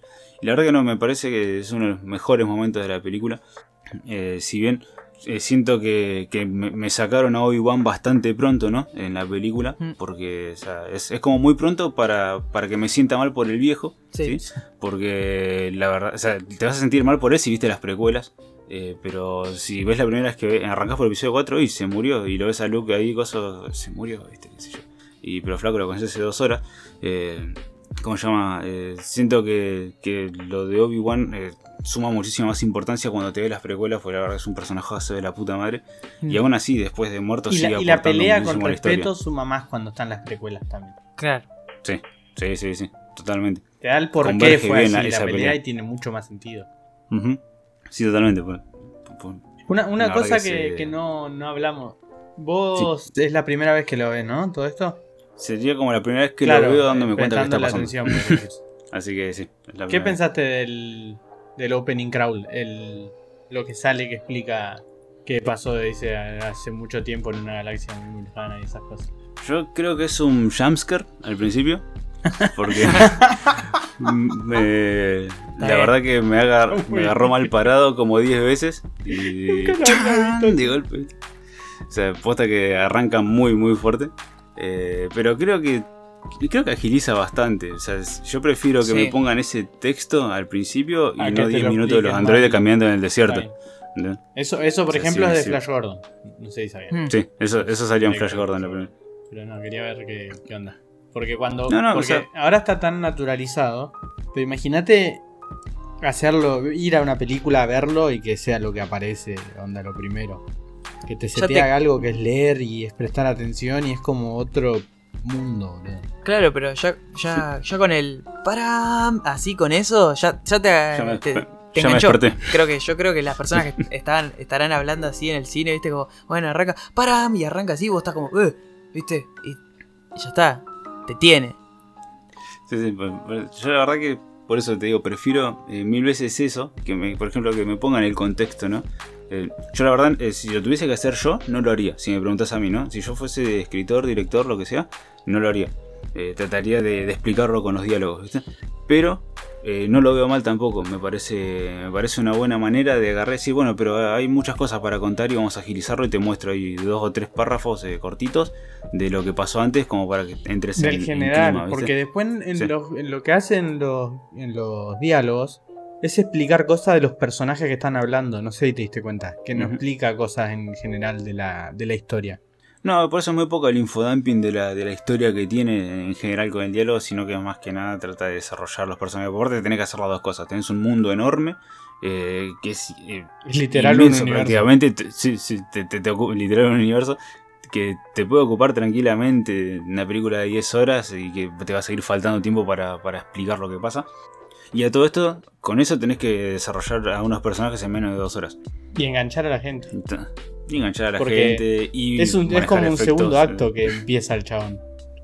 Sí, es, es raro. es muy difícil, ¿eh? loco, muy loco todo. Es, es muy difícil. Es muy difícil eh, lo, lo que ha, lo que ha logrado George Lucas. Pero la verdad que, que sí es, es muy. ¿Cómo se llama? Con, con respecto a eso, con el, con el texto ese, sí, la verdad que no, no me disgusta y creo que, está bien, te pone en clima. Y aparte que si te estabas durmiendo te despierta de entrada. Te, te- y listo, arriba. Pero la verdad que, que. Ahora bueno, eh, como para ir terminando ya con el episodio 4, ¿sí? Eh, creo que llega la mejor parte y creo que es la parte que más eh, ha inspirado a, a la O sea, no sé si la que más, más ha inspirado al cine, pero sí la parte que más ha inmerso a la gente en el mundo de Star Wars, que creo que es la batalla final en la Estrella de la Muerte. Yo no he hablado con un tipo que tenga eh, menos de 30, 40 años que haya visto la película y, agarre y diga, la verdad que yo tenía ganas de pilotar un- una nave, ¿viste? Cuando, cuando ven esta escena. La verdad que ha sido una, una coreografía con los movimientos, los planos, de- tanto de adentro como de afuera de la cabina, eh, que habrán eh, hecho a más de uno soñar con, con ser piloto ¿no? en, en el espacio y la verdad que, que esa batalla en, en, ¿cómo se llama? en la estrella de la muerte, que tengan que meterse en el pasillo y demás, y que si bien que el punto débil o sea, esté tan expuesto ¿no? de la estrella de la muerte es un poco XD, ¿viste? pero no importa. es la verdad que ha sido uno de los, Los- mejores momentos Los de, la franquicia. Sí. Sí, puto. Pero la verdad que, que ha sido. Ha sido una muy buena escena. Porque aparte, o sea, lo único que teníamos de Darth Vader era un tipo que tenía poderes. Y sin embargo lo vemos pilotando ahí una nave y reventando a casi todos los tipos que estaban ahí y que habían entrado a, a- a hacer mierda, Sí. ¿no? La, la estrella de la muerte, la verdad que, que fue una, una escena que por lo menos a mí fue de las que más me, me gustó y yo no me imagino, o sea, yo siempre me pongo en el lugar del que lo vio en su momento, ¿no? Y de ahí seguramente haber salido re loco. O sea, hoy en día con, o sea, con efectos especiales, eh, muy poca gente se impresiona. Y yo me imagino ese momento ver algo así de ese calibre, de esa calidad. Y con ese nivel de inmersión, la verdad que, que nada, me, me saco me saco el sombrero con esa escena. No sé ustedes qué piensan de, de esa parte. Eh, no, para mí, si bien es un punto muy alto y creo que sí es como decís vos, es algo que eh, un montón de gente, después de ver eso, dijo, no, esto es, esto es increíble y necesito, eh, como, necesito estar en un X-Wing, necesito estar en un TIE Fighter, estar subido ahí. El seteo de cómo van peleando, cómo los van presentando, los- las Sí, escenas sí. que hay de cada chaboncito peleando es como Mm, es como que está muy bien seteado en tan poco tiempo. sí, Porque otro hubiera necesitado dos o tres peleas para hacer eso que hizo. No, no. Y acá es co- como, caemos, al- vamos, mira, acá hay un punto débil, tenemos que darle ahí. Y van y, se, se empiezan a morir, pero a, a cascoporro, diría un, un conocido acá. tipo, eh, que empiezan a caer así, pero mal. Porque, o sea, ellos son un- una guerrilla y es contra un imperio. Y eso, eso es algo que también me gusta que muestran. Es que no es que los héroes entraron y salen todos ilesos ahí. No, se recabó muriendo un montón de gente también. Y eso está muy bueno. Y bueno, además, como dice vos, presentando a Darth Vader, que no es solo, lo, como lo llaman ellos, un- como lo llaman los del Imperio, un mago. Él, eh, él es todo un guerrero. Eh, se sube a la nave y caga tiros a todos, no, no le importa nada. Es un soldado, un general de, de primera clase. Y eso está totalmente re bien presentado. Eh, Me gusta sí, la, la frase de lo logró Casti, bien. se cagó muriendo un montón de gente y eso está muy bueno. sí, sí. Sí, porque Estamos hablando de ficción, Eh. gente. en la película, ¿no? sí, sí, no, pero- Alto genocidio de acá. no, y la vida real también. sí. Claro, Arranca. sobre Es todo los estábamos hablando del ¿viste? Eh, No. eh, to- Toma esto, mamá. Está- está- Estaba grabando. Toma esto, mamá. Toma esto, papá. Sí, no, es de, la posta que la, la mejor escena. La verdad que yo, o sea, creo que mi viejo me la vendió mucho con esto en el momento en que la vi de chiquito. Me decía, no, te va a gustar, qué sé yo. Cuando, cuando, me, cuando, cosa, cuando me hizo sentarme a ver con él la película, la verdad que creo que es la parte que más me acuerdo. Porque esa parte es muy, visualmente es muy bonita, ¿viste? De ver, es muy espectacular, muy llamativa. Las naves volando, los disparos, las explosiones, Es todo. full Star Wars, boludo. Es lo que se te viene a la cabeza cuando pensás en Star Wars. Que estás Exactamente. pensando en, guer- en las guerras de las galaxias, y en las guerras ahí en el espacio, ¿qué está pasando? Y nada, batallas con naves así, volándose, eso es lo primero que se te puede llegar a ocurrir y creo que hayan terminado la película con eso. Eh, me parece por ahí la, la- la decisión más acertada, por lo menos para la primera película, ¿no? Que tenía que atrapar a la gente de alguna manera. Y si bien lo que te habían mostrado antes eh, estaba bastante copado, aunque era bastante. O sea, bastante complejo a veces de digerir. Que no es para todo el público hasta ese momento. Cuando llegó la parte de la batalla, para mí me parece que es lo que conquista a todas las masas y dice: Bueno, acá somos una película amplia, ¿no? Es lo que tiene que ser un tercer acto. Ujú. Y creo que ha sido un muy buen clímax. Aparte, venían preparándolo. Ya te, met- ya te van metiendo que, que- que el Imperio es jodido, que la estrella de la muerte puede volar un planeta si se le, se le encanta Que de hecho con un es solo, lo con un que hace. tiro. Te lo van mostrando y, y cuando llega la batalla final, viste, que vaya la guerrilla. Y bueno, y acá es donde viene el, el- creo que fue el mejor uso de la fuerza, ¿no? Eh, en toda la película. Que es cuando Luke tiene que dispararle a los dos metros que tiene el, el punto débil de la, de la, de la estrella de la muerte, ¿no? Y ahí cosa que él eh, estaba guiándose por la máquina, que esto, que lo otro, que tengo que preparar para apuntar. Y le habla a Obi-Wan y le dice que, que, que confíe en él, que esto, que lo otro. que se- y él agarra y, y se saca la, la mira y revienta la estrella de la muerte con un tiro. Creo que ese fue por él el uso más acertado de la fuerza en toda la película. Claro, porque Porque te muestra, te muestra lo que es capaz la fuerza ahí, ¿no? O sea. Cuando Y la te- necesitas. Y te muestra Ujú. como es lo que te estaba tratando de explicar, ponerle a Alec Guinness, Obi-Wan lo que le está explicando, que él es todo, viste, como la fuerza es algo que fluye. Por eso también, viste, cuando se le, se le rompe el visor a, a Luke, lo está corriendo Darth Vader, viste. Eh, bueno, justo en ese momento eh, llega Han Solo, ¿no? Gran personaje, que no, no, no dijimos casi nada de, gran- Ujú. de Han Solo, pero bueno, sí. Lo que pasa es que el fuerte de Han Solo creo que es- está en lo que sigue, me parece. Exactamente.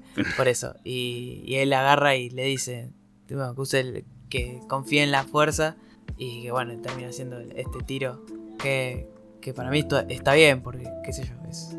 Aunque ya habían dado como un... ha dado a entender que Luke ya hacía este tipo de tiros, ¿viste? Creo que cuando Ujú. habla con justamente con el amigo, uno de los amigos de, que se habían ido de, de ahí, de Tatooine, eh, a coso, Sí. a- Sí que él agarra y le dice, pero eso nosotros ya lo practicábamos, Claro, sé yo, no sé, estaban charlando ahí como dicen, ¿te acordás, viste? Cuando los. Wumpas, creo. Sí, le, le mataban yaguas, viste, los hijos de puta. Bueno, viste. Pero, no, o sea, creo que ese para mí, creo que fue el, el- el mej- el mejor uso de la fuerza en, en la película. Creo que la verdad que, que termina como de darle un sentido copado, viste, a lo que era y que termina más o menos de explicar un poco de qué se trata. Y bueno, la verdad que, o sea, con eso termina la película y la verdad que la primera película eh, para mí es como una, una excelente entrada, viste, a lo que es un universo nuevo porque hay que contar un montón de cosas eh, que están pasando y, saber mantener el interés, ¿no? En el espectador, que no es fácil de lograr eso, la verdad, y la película con un carisma bárbaro lo logra, viste, a lo largo de las dos horas que dura. Que como te digo, la única parte a mí que se me hizo larga fueron los primeros 10 minutos por culpa de los robots que no estaban haciendo nada. Después, el resto de la película, o sea, se me pasó rapidísimo. Ni me di cuenta que eran dos horas. ¿Sabes cuando me di cuenta que eran dos horas? Cuando terminó y me dijo el, el reproductor que ya había terminado de reproducir la- las dos horas y pico de película. Si no, no me da cuenta. La verdad que se, a mí por lo menos se me hizo muy amena y se me hizo, como se llama, una, una película muy disfrutable y muy recomendada para todo el público, ¿no? La verdad, porque es eso, si bien hay... eh, tiene de todo, tiene un poco de comedia, tiene un poco de... Tiene un poco de acción, si bien hay partes en las que, bueno, como dijiste vos, se murió un montón de gente, qué sé yo, como que no la, no la sobreexplican, no la muestran, sino que, bueno, explotó la nave y punto. Entonces eh, creo que es una, es una película muy, muy recomendada para todos. Y quería dar, antes de pasar a la siguiente película, mi opinión personal con, con George Lucas. La verdad que yo creo que el tipo como forjador de mundo creo que es excelente. Eh, creo que tiene muchísimas ideas eh, muy copadas y muy originales. Y creo que tiene una variedad bastante copada que si bien los diseños también se le puede atribuir a, a, ¿cómo se llama? a, su diseñador, que ya dijimos que es Ralph McQuire. Yo creo que Ralph McQuire no hubiera podido crear todo eso si, no- si Lucas no hubiese estado arriba de él diciéndole, bueno, mira, necesito que sea más o menos así. Entonces, eh, nada, yo creo que él, como forjador de mundos, eh, me parece excelente. Ahora, creo que como director, creo que tiene un poquito de fallo en algunas cosas. No quiero ponerme técnico porque la verdad Pero igual no soy no- técnico en no- esto. No en general como director, ¿no notaste como que es mal director de actores? Sí, sí, porque hay muchas reacciones. Bueno, a Luke, a Luke se le murieron todos los, los- los tíos, se le murieron los tíos, por ejemplo, y puso una cara como cosa. Yo, si hubiese sido él dirigiéndolo, ponerme una cara, o sea, una reacción real, viste, de lo que pasó. O sea, no- como que como que los deja hacer mucho lo que, lo que ellos quieran. Y la película termina siendo Por, más o por menos eso Han Solo se come tanto Lucas. la película porque el chabón Sí. sabe actuar. Esa es la, gran, la gran diferencia. Yo siento que, que Lucas peca un montón y creo que lo pone en evidencia el director de la segunda película más que lo que él ha hecho en la primera, ¿no? Eh, me parece que, que Ivan Kenneth, eh, no me acuerdo bien cómo es ese apellido, eh, creo que lo pone en evidencia él por cómo dirige, por cómo pone los planos, por cómo, por cómo setea las cosas, ¿no? Creo que, que esa es la gran diferencia y creo que, o sea, igual también Lucas estuvo en todo y no, no porque sea un director eh, promedio tirando a mediocre hay que sacarle mérito a todo lo demás que hizo, ¿no? Porque si no Star Wars no sería lo que sería. Así que nada, yo creo, creo que él como, como forja- lo repito, como forjador de mundos me parece uno de los mejores de, de la historia del cine. No porque porque o sea, vos, vos, tenés- vos podés tener un montón de cosas, ¿no? Vos podés tener un mundo amplio con mil idiomas, eh, mil, mil bichos, mil planetas, lo que sea. Pero hacerlo que sea interesante no es fácil. Para Vos podés hacer un montón de cosas. Claro. Podés eh, llenar así, mira, tengo 80.000 razas. eh, los Queen, el que sé yo, que esto que le pongo tal y son peludos. Podés hacer un montón de eso. ¿no? Pero que sea interesante y que le llegue, y sobre todo que venda, que le venda al público, vos lo podés hacer interesante, pero te cagás de hambre tampoco sirve, ¿no? Que venda, que sea interesante, no es fácil de hacerlo. Y yo la verdad que creo que Lucas eh, ahí tiene un gran punto a favor que por ahí compensa eh, su déficit como director, ¿no? Eh, la verdad que no. Que, lo ha logrado bien y yo creo que él también se sintió como que no estaba muy cómodo en el papel de director, por lo mismo que decías vos de Zack, que no, como se llama, que no es buen director de, actores. Sí, sí, sí. Eh, a ver, está dicho en, y contrató otro. en los documentales, ¿viste? Que, la única. yo los, los documentales no los vi por eso, ¿viste? No, claro, no, no, no, pero que, está, estás en, lo cierto. En los documentales, eh, como que la única orden que daba George Lucas era más rápido, más intenso. Más rápido, más intenso. A todos. Y que, y que todos, Carrie Fisher, Mark Hamill, como que estaban en, un cumple, ¿viste? Cuando terminan de hacer la escena esta que ganan la batalla, como que terminan la escena y como que eh, Mark Hamill va y le dice a George Lucas, salió bien, ¿no? Estuvo re bueno. Y como que George Lucas estaba ahí, que se estaba por morir. Cuando tuvieron que filmar también en, el desierto también, es como que el chabón estaba chivando con la presión a, a pleno porque decía, no puede ser que estos estén haciendo cualquier cosa. Pero sí, sí. Tenía ganas de sacar la Como se estrenó se fue a la mierda. Ni, la, ni la vio. Nada, la verdad que yo... La verdad, para mí, nota personal a esta película le pongo un 7, si te se pone un número. Me ha parecido una excelente película, muy buena, muy recomendable. Y como inicio al mundo de Star Wars, eh, creo que no hay mejor decisión. ¿no? O sea, yo igual, si alguno la quiere arrancar a ver, ¿viste? Y, arranca por las películas, por las películas, no, por esto, que es, es creo que lo, lo mejor y lo más carismático que puedes encontrar. Así que bueno, como para darle un, cierre a la película 4, vamos a pasar a la 5, que es el Imperio contraataca. Y la verdad que esta película, eh, creo que el gran acierto que tiene es poner una de las cosas más interesantes al principio. Y que es ya directamente la batalla contra el Imperio.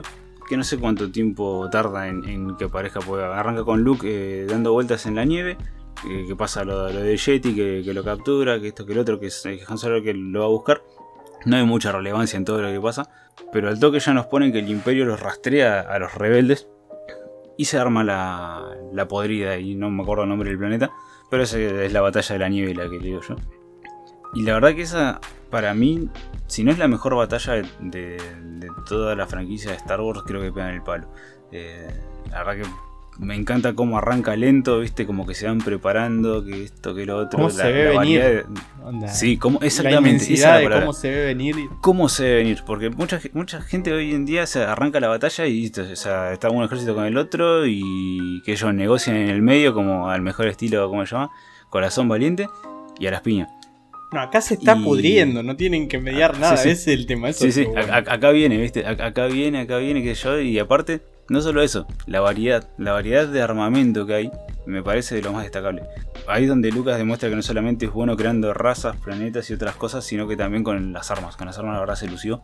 Eh, no me salen, o sea, los nombres de las armas no me salen ninguno y no me lo voy a acordar nunca en mi puta vida esos robots así de cuatro patas que caminaban, después los otros de dos patas ahí que iban con, con torretas, me las torretas del ejército rebelde tratando de bajar eso, las naves que volaban por adentro de las patas. De los... No, la verdad que todo, todo ese despliegue audiovisual que hicieron ahí, para mí es inmejorable. Eh, y, ya dije que la, batalla anterior de la película 4 había sido muy buena, pero creo que esta le pasa el trapo zarpado. Y eso que la anterior es muy buena. Ah. La, batalla de la, de la estrella de la muerte es muy buena y que esta le pase trapo no significa que sea mala la anterior. La verdad que es una, locura. Para mí, esa, esa batalla es para mí, para mi gusto, creo que es la mejor de, de todo Star Wars. Es, debatible, pero para mí es, creo que es la mejor. Por cómo, como decías, cómo se ve venir, la cantidad de armamento que hay, eh, el significado que tiene también la pelea, ¿no? Porque los rebeldes eh, saben que se les viene la, la cosa y están empezando a evacuar a la gente. Bueno, váyanse porque nos van a hacer mierda y nosotros tenemos que aguantar, ¿viste? Hasta que se puedan ir todos. O sea, no es una batalla para ir a ganar, es una batalla para aguantar nomás, ¿viste? es, muy bueno, la verdad. A mí esa batalla por lo menos me encantó. Y que hayan arrancado con la, película con eso, me parece la, decisión más acertada, porque por lo general siempre esa parte es la que van dejando para el final, ¿viste? en casi todas las películas. Arrancan como, sí, bueno, se van preparando, hubieran trabajado todo lo, lo de cómo los detectan, cómo se preparan, qué yo, y te terminan la película con esa batalla. Y la verdad que, que, lo hayan hecho como lo hicieron me parece la decisión perfecta, ¿viste? Haya arrancado con una batalla tan potente la película, para mí es, sin mejorar. No sé qué piensan ustedes de, eso. Como si fuera una. Como si arrancara en el tercer acto de la segunda. Como sí, sí. Ya arranca el palo. Claro. Sí. Está, bueno. Y también está bueno porque si vos lo ves después, Es como un. Es algo que usaron otras películas más adelante. Este Avenger Ultron arranca así, boludo. Arrancan en medio del quilombo y es Sí. la 2 de Avenger, onda. de- es- es- son cosas que el chabón la vio. Porque- Sí, por eso creo que en esa época encima no se hacía así, viste, de arrancar por el quilombo. O sea, no, en esa época, ¿cuántas películas arrancaban por el quilombo así? Pero un quilombo grosso, ¿no? Un, No, por eso te digo, el pacing grosso, era grosso mucho más lento. Como por ejemplo en Stargate o ese tipo de películas. Tenés unos 15 minutos que no pasa nada. Después avanza un poquito y como a los 40 minutos se empieza a poner interesante. Pero era, el- era como, como la hacían. También hay que No, tener en pues, cuenta que eran más largas. Y que como que es otro ritmo completamente. Sí, por- eso, pero a mí la verdad que así que haya arrancado el palo, eh, la película es como, o sea, yo me imagino, siempre me pongo en el lugar, ¿no? Y lo dije un montón de veces, pero la gente en el cine viendo esto en, el año que se estrenó debe haber sido, que la película ya arranque de esa manera, viste, la verdad haber sido bastante impactante. Y porque vos vas yendo pensando que, que va a arrancar como la otra. Y te agarra re de sorpresa y, y eso la hace mejor todavía. Sí. Posta que sí, yo me esperaba, cuando la vi, yo la verdad no me acordaba nada de esto, y cuando la vi, eh, dije, bueno, otra vez, eh, arrancamos, qué sé yo, a ver si los robots se pierden en la nieve, ahora viste, ya estaba más o menos pensando por ese lado. Y la verdad que no, se arranca, arranca así, viste, con, con esa pelea, la verdad que, nada, muy, muy bueno. Y después de eso, bueno, llega creo que la decisión más correcta que toma la película, que fue dividir al, al- al grupo de los personajes, ¿no? Eh, si bien en conjunto funcionaban bastante bien, me gustaba la química que había entre todos, viste, el chiste, el humor, sobre todo Harrison Ford hablando con Luke, desprestigiándolo cada rato, creo que era lo más divertido de la película anterior. El hecho de que si los hayan dividido ahora y le den tiempo a cada uno para trabajarse mejor, ¿no? A Luke para desarrollarse como protagonista, pues la verdad que a comparación de Harrison Ford creo que Luke es el secundario, más que nada por la interpretación de Mark Hamill y no tanto por lo que hace el personaje en sí. Eh, siento que, por ejemplo, eh, le, que hayan- le hayan dado su protagonismo a Han Solo y a Leia por su parte y a Luke por otro, y que de paso conozcamos eh, más sobre el mundo de Star Wars, creo que fue por la decisión más, más correcta, ¿no? más acertada, el hecho de haber dividido el elenco. Pues si no hubiera sido otra aventura más o menos parecida a la anterior, con ellos tres juntos tratando de salir de un lugar, del otro, y eso también nos da la excusa para que después un- una banda vaya a buscar a la otra. Entonces la verdad que eso me, pareció bien. Me gustó que eh, arrancó con, con Yoda. primero lo conocemos a, Yoda como, como un, un viejo cocainómano este, revolado con los hongos que salían en el planeta de él. Y que, nada, hasta le pega a, a Archu, le pega con un coso, con, con un palo.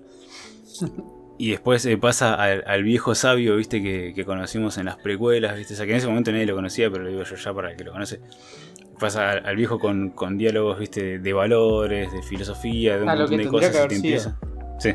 Y, la verdad que me pareció bastante copado porque como que eso del viejo loco fue como para... o sea, ella sabía que Luke, eh, que Luke era quien es, viste. Entonces como fue para probarlo, a ver qué tan parecido a tu viejo sos, viste. Y eso lo entendés después de haber visto las precuelas. Pero en ese momento te parece que era un viejo loco que de golpe cambió, viste, te cambió esa cosa. Y haberlo probado de esa manera, la verdad me, me hizo cagar mucho de risa y fue bastante, bastante bueno. Es que tampoco te lo esperás, porque viste que le dice Obi-Wan anda a buscar a- al maestro Yoda y es como, uh, el maestro Yoda, el maestro Yoda, y termina siendo esa marioneta decís, y que va se- corriendo para todos peluche, lados, cagándose de risa. Sí, encima que Claro, el es- viejo parece que está, Es, que es está lo, que- drogado. es lo mismo Sí, que sí. pasó con el principio. Vos te tiran algo y la gente, vos estás esperando una cosa y pasa otra que está bastante piola. Sí, sí. sí. Ah, para mí es me, excelente.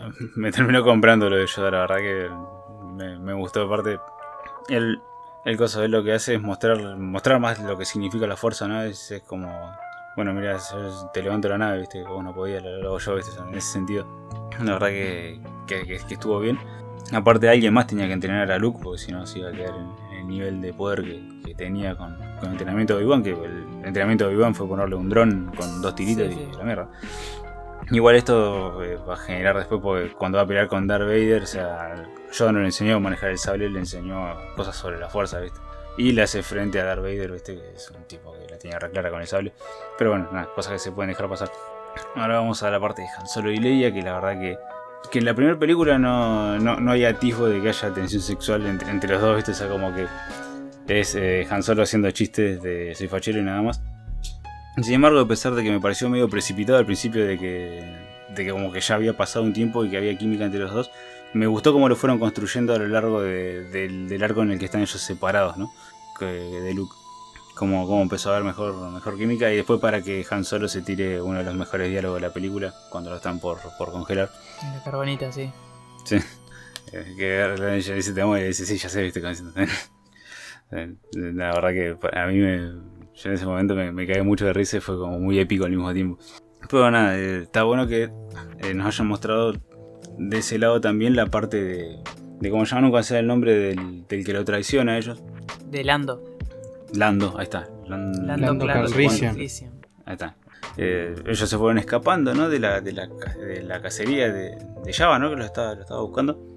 Y, y agarran y llegan a, al, gozo, al, supuesto amigo, ¿viste? Que ya de entrada se olía que algo raro traía. Qué racista. no, no, porque. porque es negro, ¿no? Sí, sí, por eso mismo. No era traidor y muere primero. No, pero. O sea, llegan ahí y, era todo como muy, bueno. Y parte en los primeros, no sé cuántos minutos pasan de que llegan y ya le pegan un corchazo a, a Citripio, este, que todavía ni hablamos de él, porque la verdad que toda la saga no hace una mierda. Y, y bueno, como, como Darth Vader, que es eh, para mí el MVP de la película, como, como realmente eh, pasa de ser el, el villano ese segundo, viste que estaba ahí, esa era como el antagonista, pero que lo vimos recién demostrar algo cuando manejaba la nave. Lo vemos ahora como él liderando las fuerzas del imperio, viste que, que, él maneja los hilos, que está ahí, que, maneja, incluso que le da órdenes a los cazadores que, que fueron a buscar a, Han Solo. Exactamente. Y ahora, eh, la verdad que... ahora sí está con encima con el, el acompañamiento que es la marcha imperial cada vez que aparece. Eso para mí. Hmm ya está. Ahora sí, es el antagonista. Claro. Está ahí parado, ¿viste? Suena la canción y es una locura, o sea, cada vez que, aparece, cada vez que entra en escena. La verdad que, que no, que, esta vez se lo siente muy imponente, ¿viste? O sea, como que tiene esa presencia que un, que un villano, ¿no? En una saga así tan, tan extensa necesita. Y la verdad que, siento que acá se, se come la película prácticamente con, con, no con la actuación, pues es un tipo de una máscara, pero sí con, los diálogos que tiene y cómo, cómo, la gente que está alrededor de él, o sea, él dice hay que hacer y la gente hace. Y, y eso, eso, es un imperio que domina prácticamente toda la galaxia y sin embargo es un tipo que está dando órdenes y todo el mundo lo respeta, es la verdad que lo, lo marca muy bien la película. Que está en todo, porque él va con Lando y está él ahí, no es que está, esperando en la mesita, viste, que, que entre nosotros. ¿viste? Sí, por eso no es, no es, el, no es el Lord Oscuro sentado en el trono esperando que llegue el héroe, sino que es al revés, o sea, él se está moviendo, él hace que el mundo se mueva. Porque en realidad el, protagonista principal está metido en un planeta con un viejo loco. Y el, que está moviendo todas las cosas es él. Y bueno, eh, después eh, pasa lo, lo, de que Luke ve, si no me acuerdo mal, eh, ve que están en peligro los, amigos. que fue un sueño, no me acuerdo bien cómo fue, porque aparte mío como se me pasó. Eh, ve que. Los Jedi tienen visiones, para los que no saben. Sí, como, como, le, como, le, pasó. Bueno, como le pasaba a Anakin también en las películas. Y, y ve cómo llama a las. Ve que los amigos están en peligro. Y él se sale de su entrenamiento. Yo le dice que no está preparado. Obi-Wan también aparece en su forma astral y le dice: No, no, no vayas, viste, que, que solamente un Jedi poderoso y bien hecho, o sea, entrenado, que domine bien la fuerza le va a poder hacer frente. Y Luke va igual, son mis amigos, bueno, voy. Va y se infiltra en la, en la nave y eh, pasa lo que es eh, uno de los momentos más, más icónicos de, toda la franquicia de Star Wars, que es la pelea entre Luke y, y Darth Vader. Una pelea que esta vez coreográficamente es muy buena. La verdad que tengo que admitir acá que se, sacaron bastante bastante bien el, cómo se llama la coreografía, se nota, como decía Casti, las, películas de Kurosawa, que tenían coreografías que yo vi algunas películas de Kurosawa que prácticamente ni cortaban el, el plano, ¿viste? eran peleas eh, coreografías muy copadas. Y acá hicieron más replicaron más o menos lo mismo. Y con, con un movimiento, con un caso, con un significado de la pelea que bastante bueno. Es, me gustó muchísimo que, que bueno, que todo lo de Han Solo fue como para, como para atraer, viste, al, a Luke al, lugar. Y como se llama que, que él al, ir a rescatarlos no haya podido completar su entrenamiento y que por no completar su entrenamiento, o sea, si esto hubiese sido en un shonen, por ejemplo, común hubiera ganado igual, con algún power up eh, o con lo que sea. Y acá salió perdiendo un- una mano y lo tuvieron que ir a rescatar. A ese nivel, o sea, no completaste tu entrenamiento, no le vas a ganar ni en pedo, ¿entendés? A Darth Vader. Y la película se encargó de que entiendas eso y la verdad que me parece, por, por algo, es- esta pelea es una de las mejores, eh, por lo menos sí pelea de, de, de láser para mí es una de las mejores. Y la verdad que, que el significado que tiene la pelea y después de la revelación que en su momento habrá sido una locura, ¿no? Hoy es algo que ya sabe todo el mundo, pero en su momento la revelación de que, de que Darth Vader era el padre de Luke fue- habrá sido algo, me imagino en los 80, algo sumamente impactante, Para la gente. es, es un hito en la historia del cine eso, por lejos. Es Como muy loco el- que, que la gente lo, lo sepa mal, sepa la línea mal, ¿no? Porque no dice Luke en ningún momento. No, yo lo digo por los Simpsons. Sí, es el. No- no dice, el- no lo el dice. hermoso efecto Mandela. claro. Es muy, Eh. muy, muy loco porque nadie, todo, todo el mundo la conoce y la dice, pero Sí. eh, no es la frase de, las, de la película. Eso es re flashero. Es para que se entienda. Peor se pone. Detallito. Ya. No creo que ha sido el, el momento ponerle más icónico. Si bien la pelea de, de los droides, de- o sea, de- perdón, la pelea en el planeta ese de la nieve fue para Sí, mí lo hot, mejor de la sí. película. Creo que, que el significado de, de la pelea y la revelación final, ¿no? Tras, tras todo lo que pasó, fue por ahí lo que, lo que se lleva el, el premio gordo y aparte termina de cerrar Mm. eh, lo que fa- la pieza en el rompecabezas que te faltaba Claro. de ¿no? Y- lo que había dicho Obi-Wan. Que al padre lo había matado Sí. su discípulo. Sí. Claro. ¿Entendés? Y es más, cuando- Eso es una cuando- banda, es más, boludo. Y aparte de eso, cuando habla con Darth Sidious, ¿no? Que le dice es el hijo de Anakin Skywalker, eh, se lo dice uh, de manera, o sea, obviamente no para engañar un poco al espectador, pero al mismo tiempo porque Darth Vader se despojó de lo que era y ahora Darth es Darth Vader, o sea, Anakin Skywalker ya no existe. supuestamente ¿entendés? murió cuando, cuando pasó al lado oscuro, el Jedi. Exactamente. Anakin Por eso. murió. Porque no, no, no fue un diálogo que quería engañar al, No, no, al es- espectador solamente, ¿entendés? Porque tiene doble significado. Algunos- Claro, sí, claro. Y- pero y, estos lo no. que dijo Obi-Wan también, onda. eh, eh, son, son esas cosas que, que de verdad era, era su discípulo, lo mató y se pasó al lado oscuro. O sea, mató al, a la parte buena. Claro, Como que son. Como si fueran dos personas, el de Anakin y, exactamente. y Darth Vader. A- aparte, eh. Como, como para cerrar el, eh, lo que hace Darth Vader, esto es lo que dice, lo dice que es el punto, es como el que se llama el premio de la película, eh, es que termina con eso, o sea, no, o sea, es el enfrentamiento que tiene nuestro héroe, que es Luke, cae y, y tiene algo la película que me parece muy bien, es que no termina bien, termina agridulce, porque él se termina recuperando en la nave, ahí poniéndole ese el brazo, ¿no? Pierde el sable. Pierde el sable. Y además, eh, Han, eh, se lo llevaron al palacio de, de, de Java. ¿Entendés? O sea, Sí, fue todo un fracaso. pero cuando vos lo terminás de ver es tipo, bueno, Lando diciendo, bueno, ahora yo lo voy a ir a buscar. Y ellos terminan, viste, ahí. Y el cierre de la película es tan, agri- es tan agridulce que termina siendo para mí uno de posta que de los mejores finales que hay. Porque es, vos decís, Sí. termina la película y decís, qué bien. Pero al mismo tiempo decís, uh, pero pará que faltan bocha de cosas, no, no está tan bien esto.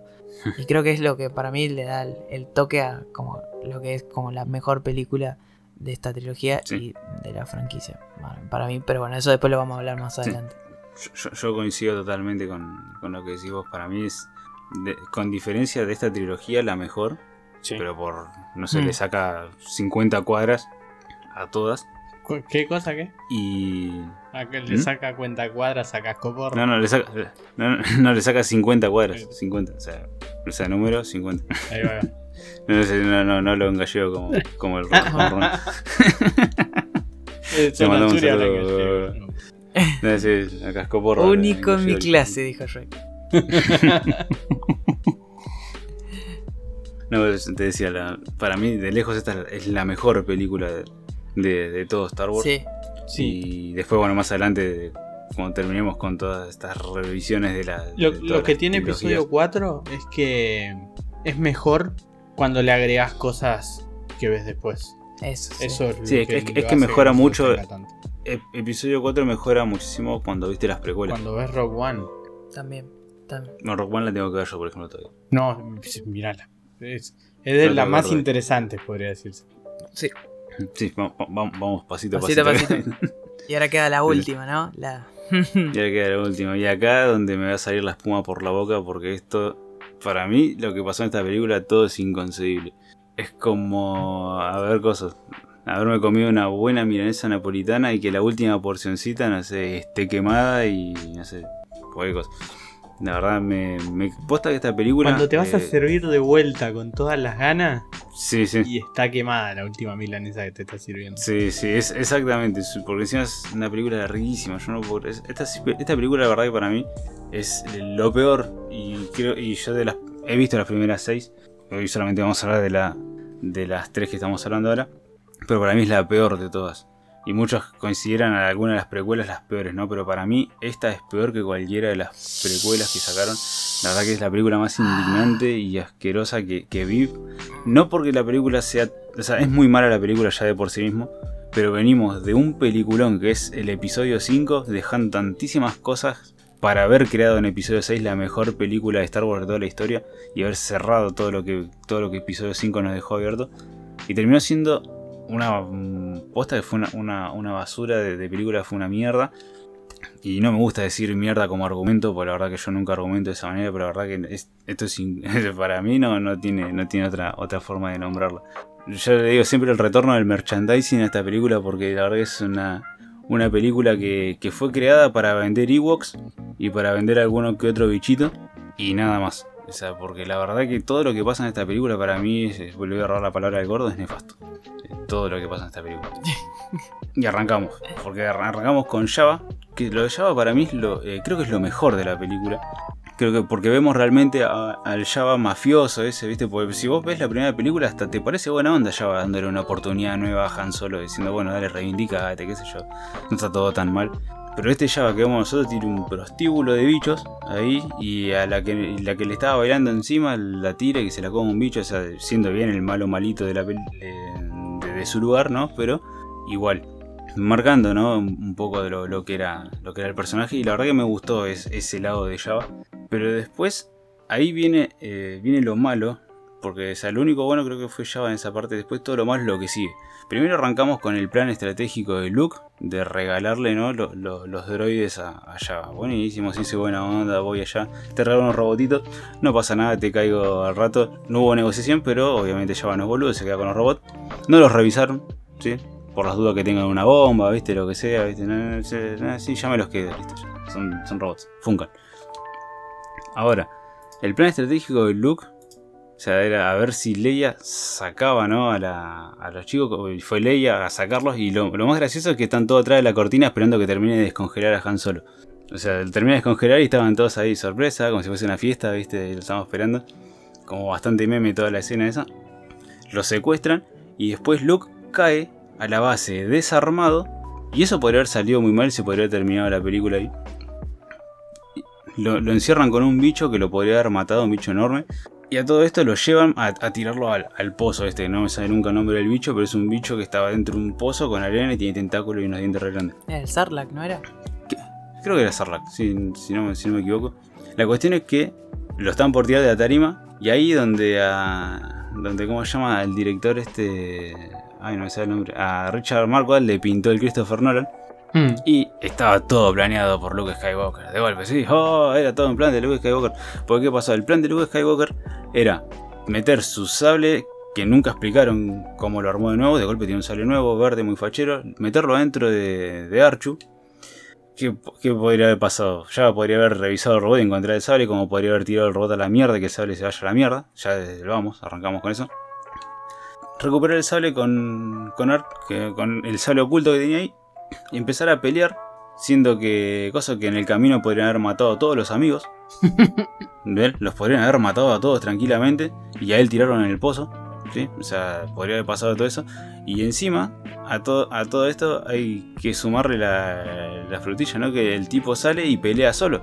Porque si él hubiese entrado con el sable láser en la primera escena, controlando usando la fuerza como hizo, para pasar entre los guardias y entraba y estaba con Leia y lo tenía Lando infiltrado. Eran tres para pelear al menos y se armaba la podrida ahí, pero se lo llevaban por lo menos por la fuerza, se lo llevaban a, a Han Solo. No, no, había que esperar a que se compliquen más las cosas. No, no, pero pará, vos decís Y- que está peleando solo, pero no estaba peleando solo eh, cuando están en el pozo de Sarla. Está, a ver, Han Solo le da el golpe Han de gracia Han Solo está a ciego. Boba Fett, o sea, Sí. todo calculado. Y es- eso es lo que. y esto, es lo que e- est- esto es lo que iba a decir, ¿viste? Porque todo el mundo, ah, Boba Fett, Boba Fett.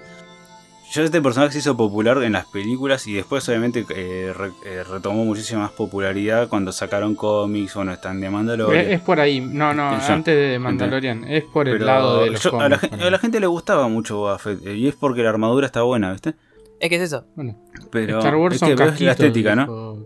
Pero, loco, ¿qué mierda le ven a este personaje? O sea, por- yo estoy hablando de las películas, ¿eh? No estoy hablando de Sí. Mandalorian No, no, ni sí, ninguna sí, otra cosa. Estoy hablando de las películas. ¿Qué mierda le ven a este personaje? Tiene dos diálogos en tres películas y lo mata un tipo ciego dándole en el jetpack sin querer queriendo, le pega en el jetpack, lo manda a parar al pozo, ¿viste? Que tiene ¿Dónde mucha está- onda. dónde está el boludo. bicho? ¿No escuchaste cómo habla? Claro, no, tiene un no casquito. podés, tiene un casquito, tiene un misil en la mochila No. que nunca le sale.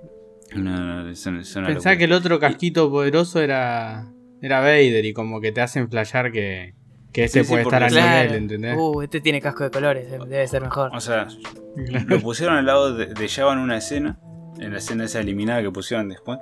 Y bueno, está ahí con Java, viste, uh, capaz que pisa fuerte. Después está ahí liderando la cacería, viste, en la segunda, en episodio 5. es como cuando lo ves a Marco al lado de Barba Blanca y decís, ah, este debe ser re poderoso. Y después nada que ver. Por eso, o sea, parecía, tenía como, parecía que puede ser. Y después, pero no, no es, o sea, no es que haya muerto en la batalla, es como murió, amigo. Le pegaron sin querer un culatazo Sí, sí. en el jetpack, y ya que se le prendió y se fue a parar dentro del bicho. Exactamente. Se- te jodas. Le pasa Dejate de joder, esa- Dejalo en paz. Ridículo. Ridículo, por todas las veces. Bueno. Y después de esto, no solo esto, tenemos esta pelea cosa. Y bueno, para darle un poco de. de ¿Cómo se llama? De, de protagonismo a Leia, que fue relegada totalmente a. a Princesa Damincela en apuros en esta película. Pasó de ser un personaje bastante copado a ser esa basura de personaje estereotipado. Sí, sí, de, de manejar Eh, la rebelión a sí, ser sí. una esclava que baila porque Sí, sí. la tienen que Sí, sí. salvar. Este, No sé, esto, esto para mí lo hizo la puta fuerza, como dicen los gallegos, porque o sea, le pasó la cadena, o sea, encima también un poco de feminismo metido en el medio ahí. Me estás oprimiendo con una cadena, yo te ahorco con esa cadena. ¿viste? Y lo mató allá, va, un bicho que, que no sé, tiene como 5 metros de cuello. Y lo, lo estranguló con, con una cadena, ¿viste? Ella con los bracitos frágiles, ¿viste? Toda chiquitita. Ah, Ahí, ahí No sé. te lo puedo defender que lo mató ahorcando yo porque es un gordo mórbido que no se mueve. No tiene tráquea. Ese gordo no tiene tráquea. Ni siquiera sé por qué tiene un prostíbulo, porque ¿qué hace con las O sea, minas? esas? Se tiene- le- las envuelve con, con, con el coso ese, no sé. Ti- ¿Cómo hace? Eh, Las absorbe por mitosis. eh, a la rata, cuando se come al bicho. No, ¿qué, cuál- con- ¿qué decís? No, no entendí. No, no digo, o sea, no, no ent- o sea, porque no sé ni por qué tiene un prostíbulo si el chabón, o sea, no, no sé cómo Sí, mierda hace para un- volcarse con, con es, las minas. Es lo que le pusieron para tener como un estatus de Sí, sí, poder. como para que tipo, parezca un matón, sí. Para mafia. mostrar por qué era. él. Claro. Pero por eso, o sea, ese tipo no tiene tráquea, no tendría que morir Ah, yo- ahorcado. O sea, tiene- es, es una bola. Después yo es me una fijo en los bola- detalles. Yo no, Claro, no- sí, sí, sí. Sí, no, o sea, no, y aparte la fuerza que tiene Leia, no, no puede, o sea, no sé si mataría a un tipo común ahorcándolo, Ah, imagínate sí, matando. Me gusta porque si te encanta, te encanta Star Wars, Sí. hasta que te das cuenta que es medio una verga y te pones super hater. A todo el mundo le pasa. Sí, sí, todo el mundo. Es que- esta película es muy mala. A mí me la bajó muchísimo esta película. Entonces, por, fíjate que hay, un- o sea, en las películas anteriores hay Stormtroopers que no pegan un tiro. eh, hay conveniencias a más no poder en algunas peleas y en algunas cosas. Y no, y no nombré casi ninguna, creo que no nombré ninguna por decir esas cosas. Y sin embargo, en esta película todo es muy malo. O sea, es- son tantas cosas malas que, que hasta esas. ¿entendés? Pero bueno, como para pasar a lo que sigue, después tenemos el planeta de los Ewoks, que esto para mí es enfermizo, creo que es... Es más, hasta, hasta pusieron a Han Solo de alivio cómico para que haga algo con esta película, porque la verdad que no hizo una mierda. Y... Y nada, son peluchitos ahí, viste, que, que están súper OP, porque parece que, que pueden, o sea, que pueden matar a Stormtrooper como, como lo que Sí. sea. Y Luke se va a, ver a Yoda que vivió 900 años, pero justo cuando llega Luke le agarra una taquicardia y se acaba muriendo. Este el viejo no, no podía aguantar un rato más, ¿no? Eh, la verdad que eso tampoco tiene pies ni cabeza.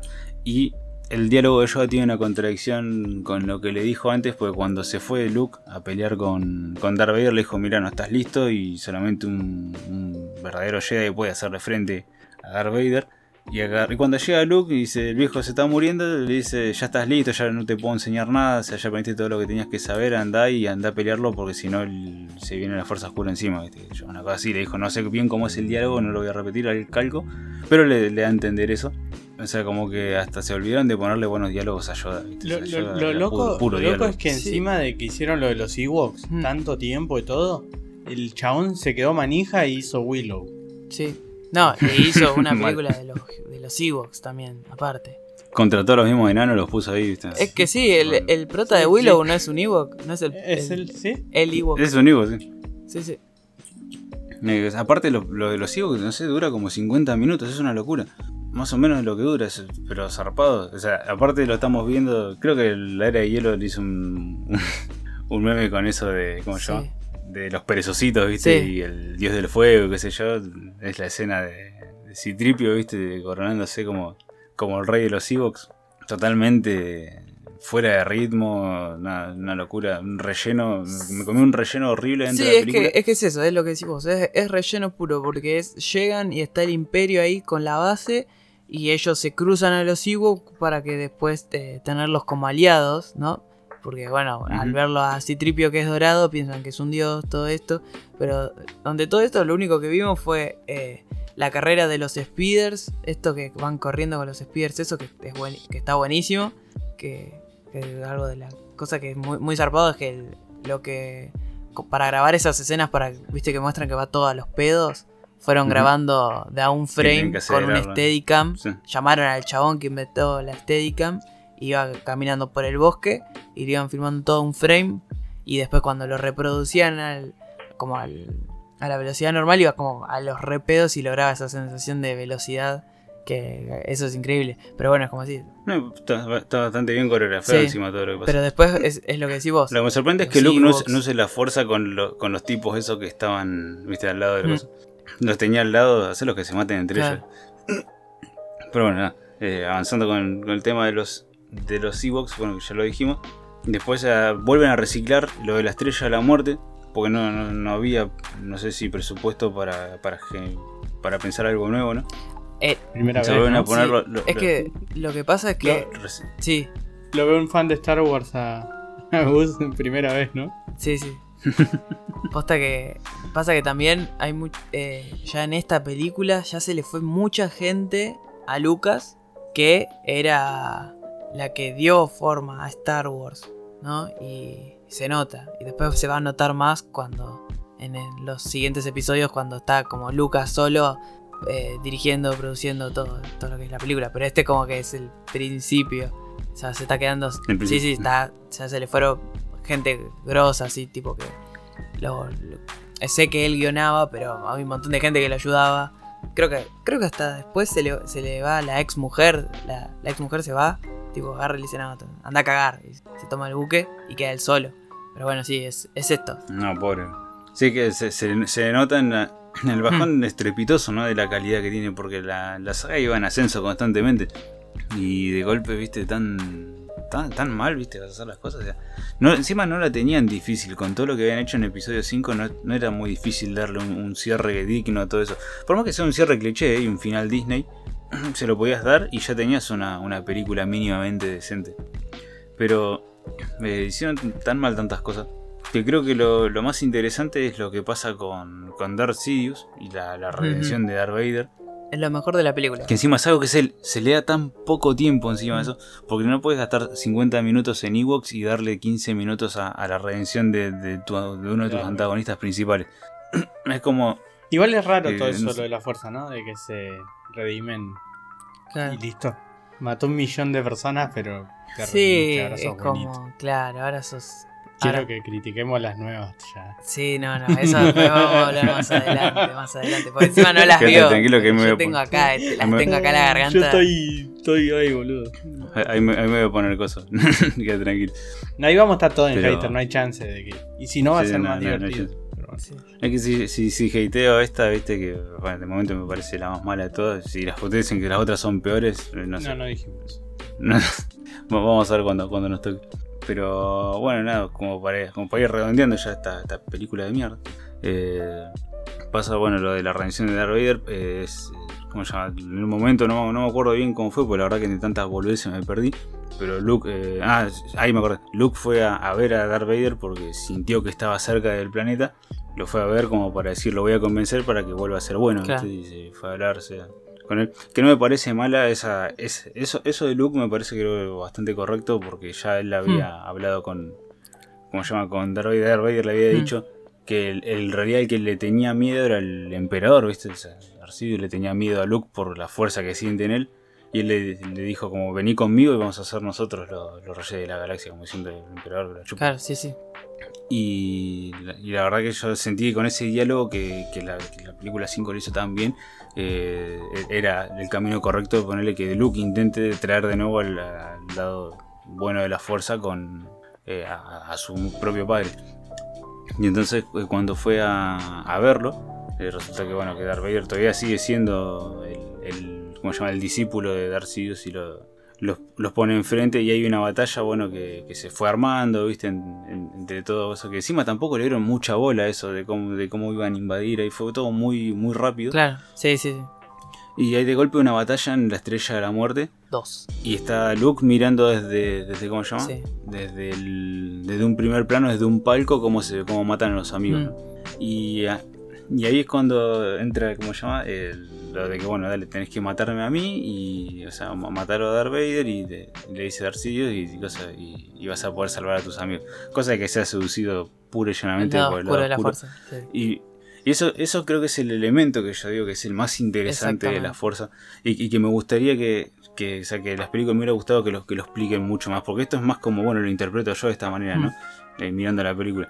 Pero me hubiera gustado que se le dé muchísimo más trasfondo, sobre todo en el entrenamiento de Yoda, que ¿viste? se lo da más Eh, adelante, pero pasa que es como venimos, como venimos diciendo. Lucas, eh, le- en esa época le pintó decir que la fuerza es esto.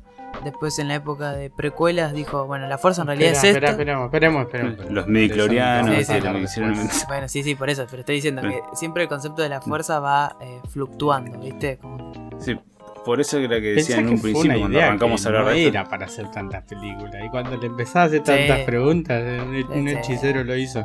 Sí. No, es que por eso yo, por eso decía al principio que cosa que siento que es una es un recurso que es más eh, te salvo el culo que otra cosa, ¿viste? En muchas situaciones. Y que es por nada más, no porque sea un mal recurso, porque fíjate esto de que el lado oscuro te seduzca y ya te pierdas, eh, absolutamente es de lo más interesante que tiene la, la fuerza.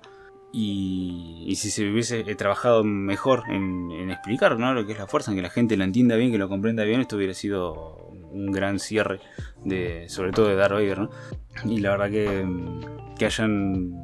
Que, la fuerza sea eso, que como que vos tenés que tratar de ser correcto todo el tiempo, porque ante una debilidad te puedes perder, creo que es de lo mejor que tiene la, la fuerza. Y por qué un maestro Jedi como lo fue Obi-Wan en su momento, lo fue Yoda en su momento, eran tan estoicos, no eran tan, tan imponentes.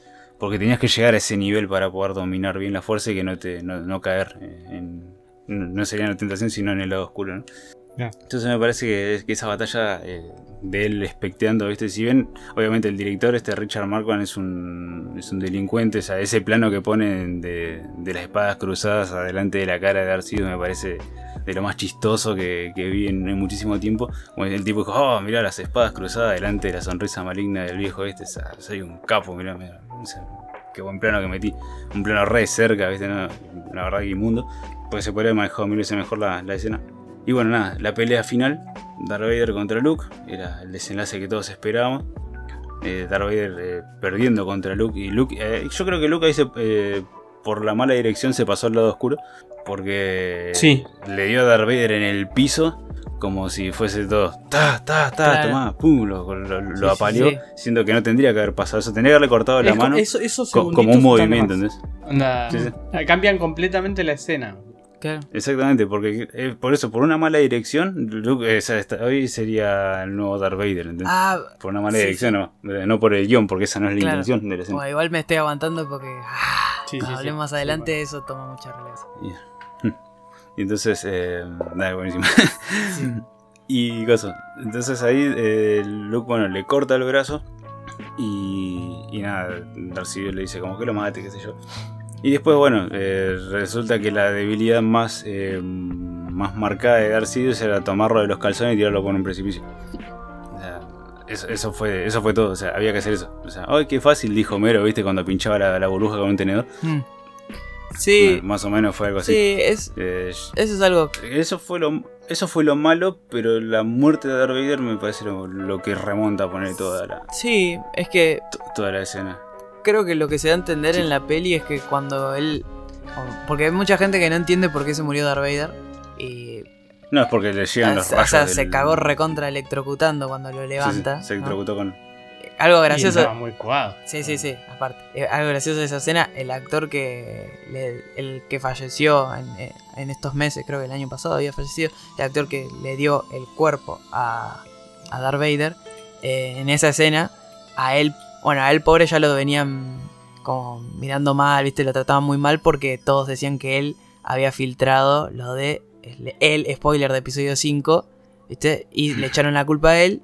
Y bueno, y después lo trataron para el ojete al punto que cuando, después de esta escena, cuando Luke le saca el casco a Vader, que le dice quiero ver a mi, a mi hijo con mis propios ojos, no es el actor que le está dando el cuerpo, es otro actor que le... Sebastian Shaw. Sebastian. Shaw. Exactamente. Pero bueno, El otro es, tiene, está, está, está interpretado por David Prowse David Prowse. con la voz de la Earl. Jones Ajá. y la cara de Sebastian Shaw es la que muestran cuando le sacan el casco. Sí, y en algunas Mm. escenas de pelea lo está el, el director de coreografías haciendo de Darth Vader. O sea, 80, 80 tipos. Y que bueno, Es que hay movimientos que hace con la espada que están muy Claro. buenos cuando pelea con... y con- David, y David. Prowse en esta escena del episodio 6, viste, ya no le daban, a él le daban tipo directrices muy chotas, tipo, bueno, vos haces esto, haces estos gestos, que después la voz te la va a poner otro, viste. Y en una en la que tienen que, leva- que tiene que levantar a, a, a Darth Sidious, eh, agarra a David Prowse y le dice, a ver, ¿qué tengo que hacer? Dice, no, lo tenés que levantar a él como para tirarlo. Bueno, a ver, dale, arranquen a grabar. Tengo los huevos llenos. Y lo agarró así el chabón. El chabón era fisicoculturista. Lo agarra así y lo levanta de, de una. O sea, esa parte es toda posta. No, es- no hay cable, nada. Lo levantó como solete en pala con los dos brazos. Es muy bueno. Eso es Sí, a mí me hizo cagar mucho de risa. No sabía que podía pasar eso, pero... re caliente el chabón. Tipo, Sí, no, levantó la mierda. Sí, sí. Y, y de cosas buenas. Y, des- eh, a mí me hizo cagar mucho de risa, ¿viste? Porque como que era mi pantorrilla encantada, Hmm. obviamente eh, Darth Vader se muere porque se electrocuta, ¿no? Con toda la, la fuerza que tenía el otro. Mm. Pero el viejo no hizo ni, ni pataleó, ¿viste? Sí, Estaba no, está re duro, está y- y- sí, sí.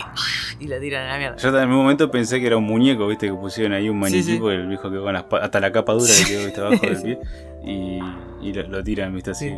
Y dijo, "Ah", y se quedó muriendo. Y, y bueno, nada, ahí con, con eso de, bueno, pasamos a la escena en la que, bueno, creo que es eh, lo mejor de toda la película, Mm. que es eh, Darth Vader queriendo ver a, Cuando termina y me a voy. Sacándose. Sí, aparecen los títulos. Sí. Y nada, él como dándole cierre a- al personajazo que fue, ¿no? Darth Sí. En toda la. Porque más allá de que esta tercera película eh, fue muy mala, creo que toda la Vader eh, fue lo más interesante. Y deben ser sumados, deben ser 15 minutos de película en las 2 horas y cuarto que dura. Todo lo que aparece Vader. Y la verdad que. mm, Nada, es eh, como que siempre que está ahí, o sea, es tan buen personaje que te carrea la, la película. Porque a pesar de todo toda la espuma por la boca que acabo de sacar en estos minutos, eh, la verdad que sí es una película mala. Pero bueno, eh, se la puedo llegar a perdonar por todo lo que hicieron antes. Es como, Bienvenido. está mal, pero no está tan mal. Bienvenido a Star Wars. Ma- mal estamos mal es esperando. no tan. Sí, es, eso, eso era, esa es la frase. Esa es la todo. frase. Bienvenido a Star Wars. Eso pasa muy seguido acá. Es- eh, ¿Y qué cosa? Te metes, no, no, lo que. te metes sí, con, sí, una, eh. con una obra, viste, tan, tan magna así como dicen algunos, viste. Y, Pero es exactamente lo que dijiste. Es, es una película mala, es una película de mierda. Pero después veo lo otro. Y bueno, alguna cosa te perdono, ¿viste? Como diciendo esto te lo perdono. Es- def- así que así se siente, ¿no? Sí, sí, definiste Star Wars. Es, es eso, totalmente. Mira, sin darme cuenta ya, yo estoy dentro. Sí, ya está, listo. Ya hateaste. Mira, sí, ya jeteé, sí, ya Y, lo perdonaste Y lo perdonaste antes. en- Lo perdoné. Hiciste el camino del, Star Warsero. Esta gente no está coreografiado. esto-. Los chicos no sabían qué iba a decir yo. Arrancaste como Darth Vader, ¿viste? Y te redimiste igual que él, ¿viste? Todo el camino del Jedi hiciste. Mm. Qué locura. No, no, esto, como para resumir. Ah, bueno, y lo de los, ¿cómo se llama? Lo de los Evox matando a Stone Troopers eh, y, y bajando navecitas eh, fue como que no, no lo quería ni nombrar esto, y lo terminé nombrando. Eh, nada, para mí esta posta es la peor película. Bueno, ustedes también creo que coinciden. Esta la, la verdad es una película bast- ba- bastante Es mala, es mala. Ya De lo que vi hasta ahora, de las primeras seis Sí, películas, la esta peor. para mí es la peor. No hay precuela que sea peor que esta y mucha gente me ha dicho que hay películas, precuelas más malas.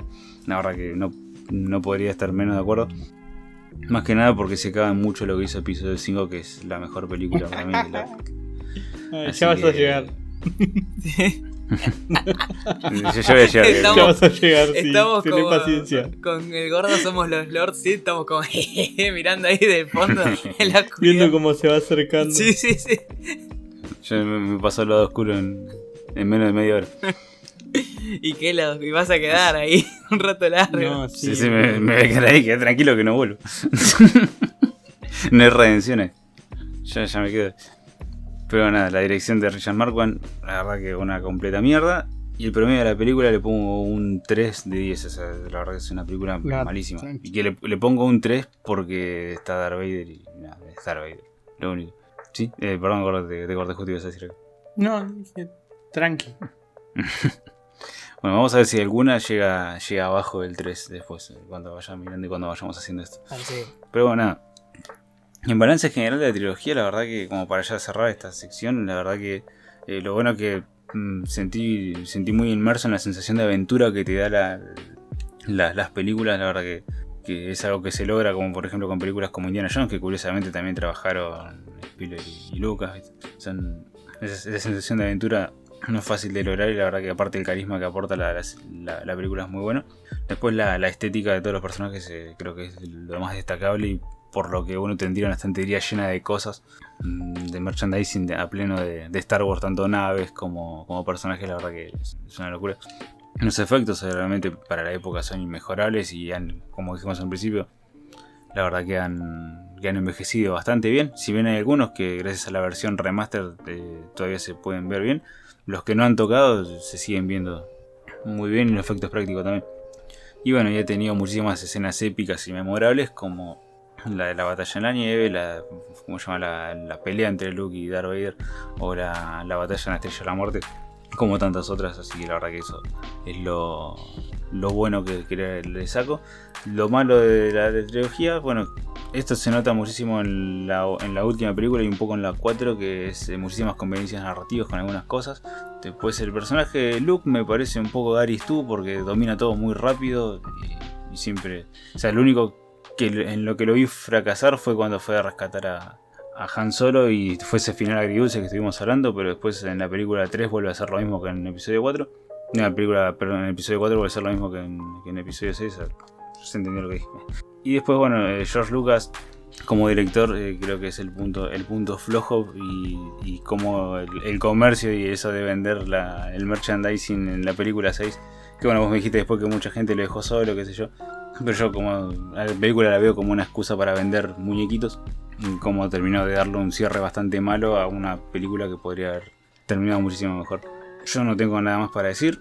La verdad que me, gustó muchísimo Star Wars, a pesar de lo que dije a lo último de, de la, de la película esta de las 6. La verdad que me parece una trilogía muy, muy buena.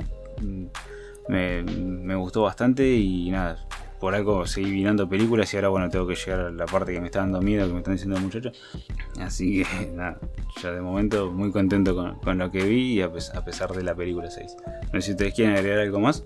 No, no estoy No. bastante de acuerdo. Sí, sí, sí. Estoy, estoy muy orgulloso. Oh, sí, sí, yo también. él la había visto. Él dijo, no, yo vi de chiquito. Y, pero no, no, no viste. No, no. Y, y bueno, y justo el- me tenía a mí al lado que yo estaba con The Mandalorian. Era como que, viste, cuando Calamardo mira la, la cabeza. la caja de Bob Esponja y estaba Bob Esponja y Patricia haciendo. "Uah", ¿Viste? bueno, así. Y ahora están sentados. Está- Estábamos con el gordo ahí, con la- así, call- calladito, ¿viste? Y cierra la caja y de vuelta. Se escucha un TIE Sí. Fighter, ¿viste? Pero sí, No, fue, eso fue, o sea, y la verdad que, que sí, yo también estoy de acuerdo con Gus. Yo sabía igual que más o menos conociéndolo, yo- hay algunas cosas que, las mismas cosas que cuando uno las mira al principio le chocan y esa, ese tema de esto es una mierda, pero el otro está tan bueno. Bueno, o algunas cosas te dejo pasar, pero es una mierda, ¿viste? Eso como verdadero fan de Star Wars. Es, es- es difícil, es Sí, como, sí, es ¿por qué me haces esto? Claro, yo te quiero, Sí. ¿por qué me lastimás? Claro. Sí, sí. Si venías tan posta que bien. Esa, esa- Exactamente. esa es la, la sensación, esa es la sensación correcta. Pero bueno, así que nada, muchas gracias Gus por mesejante coso, el mesejante informe. La verdad que hay que mirarse las tres pelis, sacar todo lo que sacaste, todo, fijarse todo lo que te fijaste. La verdad que es un Y, montón. y- y ponerte en la de fan tan rápido. Sí, sí. sí. y, y a- Porque de la adoptar. tercera hablaste, ah, claro, claro, te, te, te, te embebiste completamente. Claro, eh, viste la Sí, maravilla. y- Cambió, cambió el tono por completo. Exactamente. Venía todo bien, todo bien. Y golpe, ¿eh? Claro. ¿Qué pasó? No, que yo, por- yo cuando estaba viendo esto, y es más, esto que estaba hablando tenía varias cosas escritas, ¿viste? ¿Cómo se llama? Como oraciones para acordarme de lo que quería decir. Sí. Digo, más de. O sea, ¿soy yo tan, tan hijo de puta que pienso así, viste? Claro. O realmente. Porque, o sea, hablar de, de- de las cosas así, igual yo no tengo un drama en decir lo que pienso de, las cosas. O sea, si algún viene algún fan y me dice, eh, loco, estás Mm. equivocado, y bueno, estaré equivocado. Pero hablar de una franquicia así que es tan Amada, conocida, claro, ¿no? Tan, tan popular. Y yo de golpe, o sea, prácticamente destruyendo la última película, digo, che, loco, o sea, tan forroso Claro, yo, o, o no claro, sé, yo o tan, estoy o tan mal me cayó. Y los otros Sí, sí. están disfrutando algo que o yo no entendí la película. Y, y en realidad cuando te, Ujú. te acercás un poco más es. No, no. Es una película de mierda, Sí. pero viste. Pero está todo esto, hay muchas cosas, viste. Sí, por eso yo me, me, me sentía muy, muy extraño en el momento en el que me estaba, me estaba haciendo la, la anotación de las Claro. ideas, ¿viste? Estaba ahí anotando y digo, che, loco, pero o sea, todo lo que estoy anotando no hay ni una cosa buena que puse acá. Exacto. ¿Qué puedo hablar bueno de esto? Y agarré y me puse a pensar, Java, bueno, pongo a Java, ¿viste? Eh, Mm. pero fue como, Es que sí. no, ¿en serio está tan mal todo, viste? Y cuando estaba hablando con ustedes, o sea, dije, bueno, fue, lo digo, si alguno me, me tira mierda Claro. después por lo que digo de Star Wars, que me lo tire, no pasa Star nada. Wars de vuelta. Sí, sí, Y, sí. y- y po- y cuando estaba hablando y ustedes empezaban a decir, no, sí, es que es así, y empezaban a tirar chistes con lo que yo estaba diciendo, digo, ah, o sea, no estaba tan loco, no, ¿viste? no, O sea, es así. fue, pues posta fue una película que no, no sé, no sé cómo mierda sentirme. Me, me hizo, sen- me hizo sentir así de, de esa manera, como diciendo, che, pero o sea, venía tan bien, ¿qué onda? ¿viste? Así que bueno, nada, me quedo, me quedo más tranquilo que no, que no me volví loco. No, no, está, está perfecto. Así que. Sentís que George Lucas te gostea, boludo, en la tercera. Sentís esa sensación. Nunca lo había pensado de esa Estábamos manera. muy bien. ¿Por qué pasó, ¿Por qué pasó que nos alejamos? Y lo escribís y te clava el visto, ¿viste? Y ya está. Y después se No, fue. ni siquiera, boludo. Está re bloqueado. No te puedes ni la foto. Aquí, usuario de Instagram, dice. Claro. Bloqueadísimo. ¿Cómo, cómo, ¿Cómo harías eso que estás diciendo, pero con un chiste de King Kong? Así terminamos. ¿Con qué? ¿Cómo harías esto que dijiste recién con un chiste de King Kong? No. Jai, caí tarde.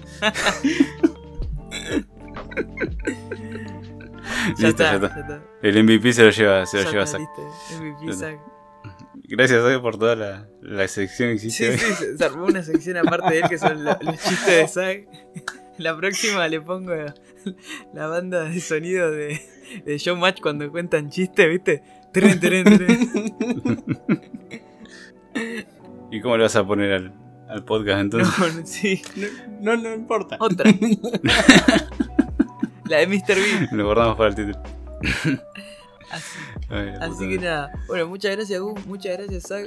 A ustedes, muchas gracias por escuchar. Recuerden cualquier mensaje. Nos quieren putear porque les pareció que episodio 6 está buena. Nos quieren putear porque Gustavo dijo alguna, pronunció alguna palabra mal. Dijo Macquarie ah, en vez de Igual si- me parece Si piensan que la, que la 6 Subtítulos está buena, eh, ni, ni siquiera la vamos a leer, así que. Yo, lo, yo lo leo y, y- y les pongo un. Y lo ignoro. Sí, sí, sí. Les pongo, viste, el, el- el dedito para arriba, así tipo, está bien, capo. Para que piensen que tengan razón, viste. Mi loco de para afuera. Claro, claro. Así que, nada, arroba podcastit 1 en Twitter o en Instagram. Muchas gracias a los que nos están siguiendo en Instagram. Eh, les rogamos un poquito de paciencia. Ya nos vamos a poner a pleno con eso. Así que tranquilos, no desesperéis. Y, y nada, más, no, no me queda más que decir. Eh, ya dijo, ya Zack cerró con su chiste, así que ya está. Estamos óptimos. óptimos. Así que nos vemos la semana que viene con otro podcast. Adiós.